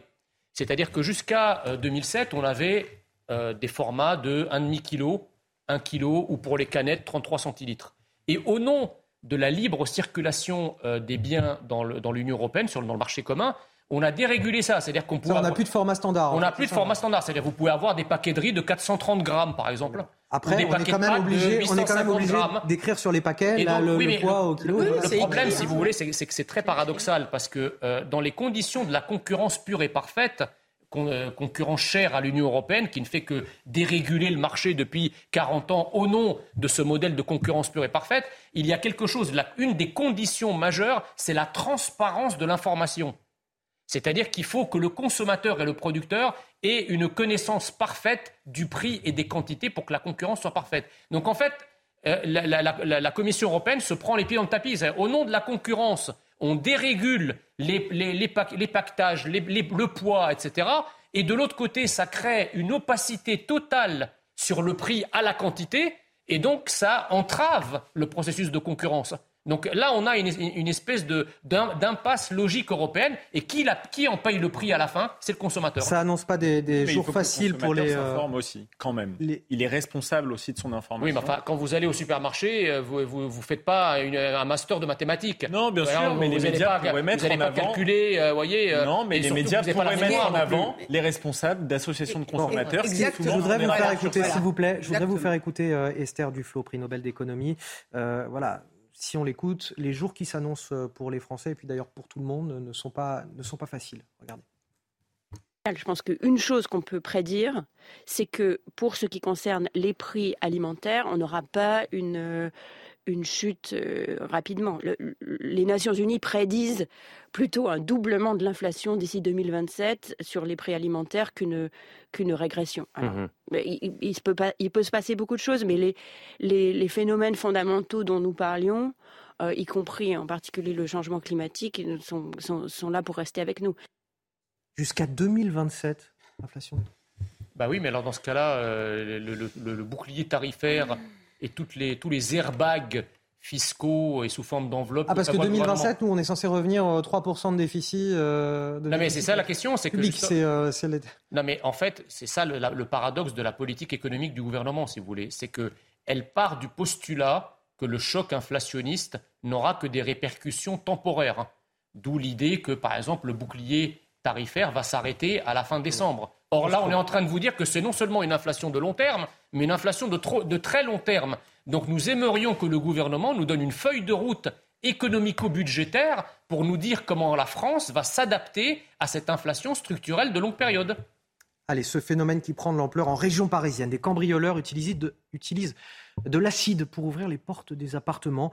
Une méthode radicale mais imparable. Elle permet d'ouvrir quasiment toutes les portes en un temps record et surtout de manière très silencieuse.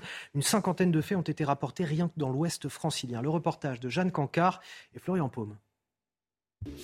C'est pendant ses vacances que Valérie a eu la mauvaise surprise de recevoir un appel lui annonçant que son appartement de la région parisienne avait été cambriolé avec une méthode bien particulière. La porte, on pouvait l'ouvrir, il n'y avait plus besoin de clé et puis euh, ils ont utilisé apparemment de l'acide. Depuis deux mois, l'acide est le nouveau mode opératoire de certains cambrioleurs. Rien que dans le département des Hauts-de-Seine, en quelques semaines, une quarantaine de cambriolages avec ce liquide corrosif a été signalé. Un matin du mois d'août, Nicole s'aperçoit que la porte de ses voisins absents est entr'ouverte. La porte, en fait, elle était brûlée à l'acide. Et vous avez rien entendu en tant que voisine Non, non, je n'ai rien entendu. Et c'est justement l'un des objectifs de cette méthode. L'acide, qui fragilise la serrure, permet de l'ouvrir silencieusement et en un temps record. Ce produit s'infiltre dans le barillet, le ressort devient souple et s'écrase. Et là, ils ont la possibilité, avec une clé ou un tournevis affûté, puis ils forcent et ils ouvrent. À ce stade des enquêtes, aucun individu n'a été interpellé, mais la piste d'opération coordonnée est privilégiée. La recherche a permis aussi de relever des traces. Ces traces-là sont exploitées donc au laboratoire et sont soumises donc aux différents fichiers en France, mais également aussi à l'international pour savoir si on a affaire à une bande organisée et itinérante. Les cambrioleurs volent principalement de l'argent liquide et des bijoux pour des préjudices allant de quelques centaines à plusieurs milliers d'euros. Jean Messia, un mot sur cette délinquance qui rivalise d'ingéniosité. Oui, alors euh, j'entendais dans le reportage euh, le policier expliquer qu'il y avait des enquêtes également à l'international parce qu'il soupçonne un trafic téléguidé de manière euh, par, l'étranger en fait. Et donc bah, ça confirme, si vous voulez, que la France est livrée à un véritable pillage, à un pillage depuis l'étranger et également sur le sol national par des individus qui sont soit légalement, soit illégalement sur le, sur le territoire. Voilà, euh, ça fait partie de l'ensauvagement. Et évidemment, l'ensauvagement, contrairement à ce qu'on croit, ça peut être un, un ensauvagement euh, bête et méchant et criminel, mais ça peut aussi être un ensauvagement intelligent. la manière dont, dont, on ouvre les serrures, dont on cambriole des voitures, même avec des hautes technologies, etc. Voilà, je pense que si le gouvernement ne prend pas la mesure de ce qui est en train de se passer en France, je crains que euh, les délinquants et les criminels aient encore de beaux jours devant eux. Les cambriolages ont toujours existé, Jean. Ah ben ça, non, mais non. C'est, alors ça, je ne peux pas. Euh, tout a toujours existé. C'est les comme la, stratégies, non, mais c'est euh, comme la violence. Tout a toujours existé. Non, mais c'est une, là, c'est une- affaire de degrés, c'est une affaire de, de Proportion. degrés Oui, oui, et de sûr. proportion et de quantité. Oui, Sur la a- violence, je suis d'accord. on avait les blousons noirs dans les années 60 qui attaquaient les gens avec des crans d'arrêt, mais on n'avait personne qui roulait sur des personnes à terre avec des scooters, par exemple. Non, mais je Voyez parlais des et, les cambriolages, c'est pareil. On avait des cambriolages l'été, par exemple, des résidences, des résidences d'été ou des résidences principales quand les gens partaient en vacances, mais c'était pas un phénomène massif comme c'est le cas aujourd'hui, euh, euh, dans toute, même y compris dans la ruralité d'ailleurs. Aucun territoire n'est désormais euh, épargné par ces phénomènes. Allez, il nous reste trois minutes. Je vous propose de finir avec un, un petit peu de, de douceur. J'ai Arthur de Vatrigan qui s'interroge de quoi on va parler. C'est très étrange. Pendant deux ans, elle a été exclue de nos rapports sociaux au nom des gestes barrières. De quoi je parle, à votre avis, Arthur de Vatrigan? J'ai- Vous m'avez divulgaché avant. J'ai un, j'ai un petit peu dévoilé le sujet, mais ça, faut pas le dire. Ils ne savent pas. Oui, mais je- l'honnêteté, l'honnêteté. Allez, la bise, la bise qui fait son, son grand retour. Euh, certains s'en passeraient euh, volontiers. C'est vrai qu'il y en a qui étaient contents Ah de bon pas de pas de ne pas avoir à faire la bise pendant pendant deux ans. Moi, je fais partie de ceux qui étaient un petit peu nostalgiques euh, de la bise, pour ne rien vous cacher. Vous, qu'en pensez-vous euh, autour de la table? On a posé la question aux, aux Français dans la rue, et puis euh, je vous poserai la question également à votre tour. On va dire que la bise, je fais surtout ça à la famille. Avec mes amis, on, se check ou autre. Mais c'est une habitude qui est revenue, euh, on va dire, dès le moment où on n'avait plus besoin de porter des masques. Euh, oui, je trouve que la bise c'est très convivial. Quand il y en a une, deux, trois, voire quatre, ça me manque. Pendant tout ce moment, ça m'a énormément manqué. Je fais la bise uniquement aux gens que, voilà, que je côtoie très régulièrement. quoi. Je pense que c'est une habitude euh, qui s'est qui s'est perdue pendant le Covid et que qu'on n'a pas euh, réinitialisée. Quoi. Bon, une, deux, trois, voire quatre, faut pas exagérer quand Ouais, même. Ça, fait- ça commence à faire beaucoup. Non, non, deux. Euh, sans euh, vouloir, euh, voilà, être désagréable envers ceux qui font quatre bises. Mais bon, ça, fait, Ah ouais, ça commence à faire pas mal. Naïm Fadel, est-ce que vous êtes content du, contente du retour de la bise? Je Ah, crois vous avoir vu faire la bise en début Oui. d'émission à quelqu'un qui arrivait sur ce plateau ou qui Non, non, repartait. mais... Très, très heureuse parce que moi, ça m'a beaucoup manqué. En fait, ça m'a manqué de faire la bise, de toucher les gens, de les embrasser, de les prendre dans mes bras. Moi, je suis très, euh, voilà, je suis méditerranéenne et, et- et j'aime beaucoup ça. Et je trouve que vraiment, ça nous a, psychologiquement, ça nous a vraiment. euh, Alors c'est marrant parce que moi j'ai été affecté aussi au début comme vous puisque j'avais tendance à faire la bise assez Mm. facilement et euh, finalement là maintenant que la crise sanitaire est finie j'ai pas envie de faire la bise à tout le monde pour autant et euh, je le Oui. fais vraiment qu'à des proches de Oui, manière bah très voilà, ciblée. on- Je suis on beaucoup plus sélectif plus sur la bise, je suis beaucoup plus difficile comme garçon. Ah Non, moi je, suis- je suis très content que ce soit revenu et j'avoue que je m'inquiétais pendant la crise sanitaire qu'on ne bascule dans une société où les gens Ah oui. se tiennent à distance Bien en sûr. permanence, où la chaleur humaine aurait triste. disparu. En effet, je trouve que les sociétés qui rejettent un peu le, le lien charnel entre les personnes sont des sociétés qui, selon Mm. mon avis, sont un peu plus, euh, un peu plus ternes, peut-être un peu plus, un peu plus malheureuses. J'aime cette convivialité, j'aime cette chaleur entre les gens. Je suis très content que la bise soit revenue. Arthur de Vatrigan. Bah, c'est vrai que c'était beaucoup démocratisé euh, comme pratique. On- C'est vrai. Assez restreint au cercle familial, Oui, parents, enfants, grands-parents. Maintenant, tout le monde le faisait. Moi, je suis pas un grand adepte ni un grand pratiquant. Donc, au moins, la crise sanitaire avait pour moi cet avantage d'avoir un bon prétexte pour pas la faire. On vous a fichu la paix pendant, pendant voilà. deux ans si sur la revient, bise. C'était le des bon prétexte, des mais j'en connais plein au bureau là-haut. hein, évidemment. stratagèmes pour esquiver sans vexer, ça va être compliqué. Jean Messia, méditerranéen ou pas là-dessus? Bah, non, disons qu'avec les proches et la famille, oui, euh, bien sûr. Avec les gens qu'on connaît très très bien, euh, ça d'accord. Mais je, je- quand même, un petit insert, c'est que vous avez remarqué que Emmanuel Macron, lors de sa visite officielle en Algérie, euh, en arrivant, il a fait la bise à un président algérien qui était masqué. Donc vous voyez. Et, et comment vous l'interprétez? Bah, je l'interprète. Parce que moi, j'arrive bien, mais, Il y a- euh, une forme, une, une forme de dissonance cognitive. D'abord, le masque n'en empêche rien. La preuve, c'est que même le président de la République pratique la bise à quelqu'un qui a le masque. Donc euh, voilà, je pense que personne n'est obligé de faire la bise en fait. C'est une, on- convenance sociale qu'on fait si on a hein. envie, et si on n'a pas envie, on la Oh fait bah pas. voilà, mais c'est dit. Vous avez raison, Voilà. Jean Messia, on est d'accord avec vous. On fait la bise si on a envie, si on n'a pas exactement. envie. Et encore heureux, hein. Et on Ah se oui. respecte Et encore autour heureux. de cette table. Merci d'avoir participé à cette Merci, émission. Anthony. Michael Sadou, Naïma M. Fadel, Arthur de Vatrigan, Jean Messia. Merci infiniment à tous les quatre. Restez avec nous sur CNews. Dans un instant, la belle équipe avec Lélie Mathias qui reviendra bien sûr sur cette question. Faut-il supprimer les aides sociales et expulser euh, des HLM les familles de délinquants mineurs? C'est ce que demande en tout cas le maire de Cannes, David Lisnard, après cette agression atroce qui s'est produite dans sa commune, celle d'une femme de 89 ans. A tout de suite sur CNews.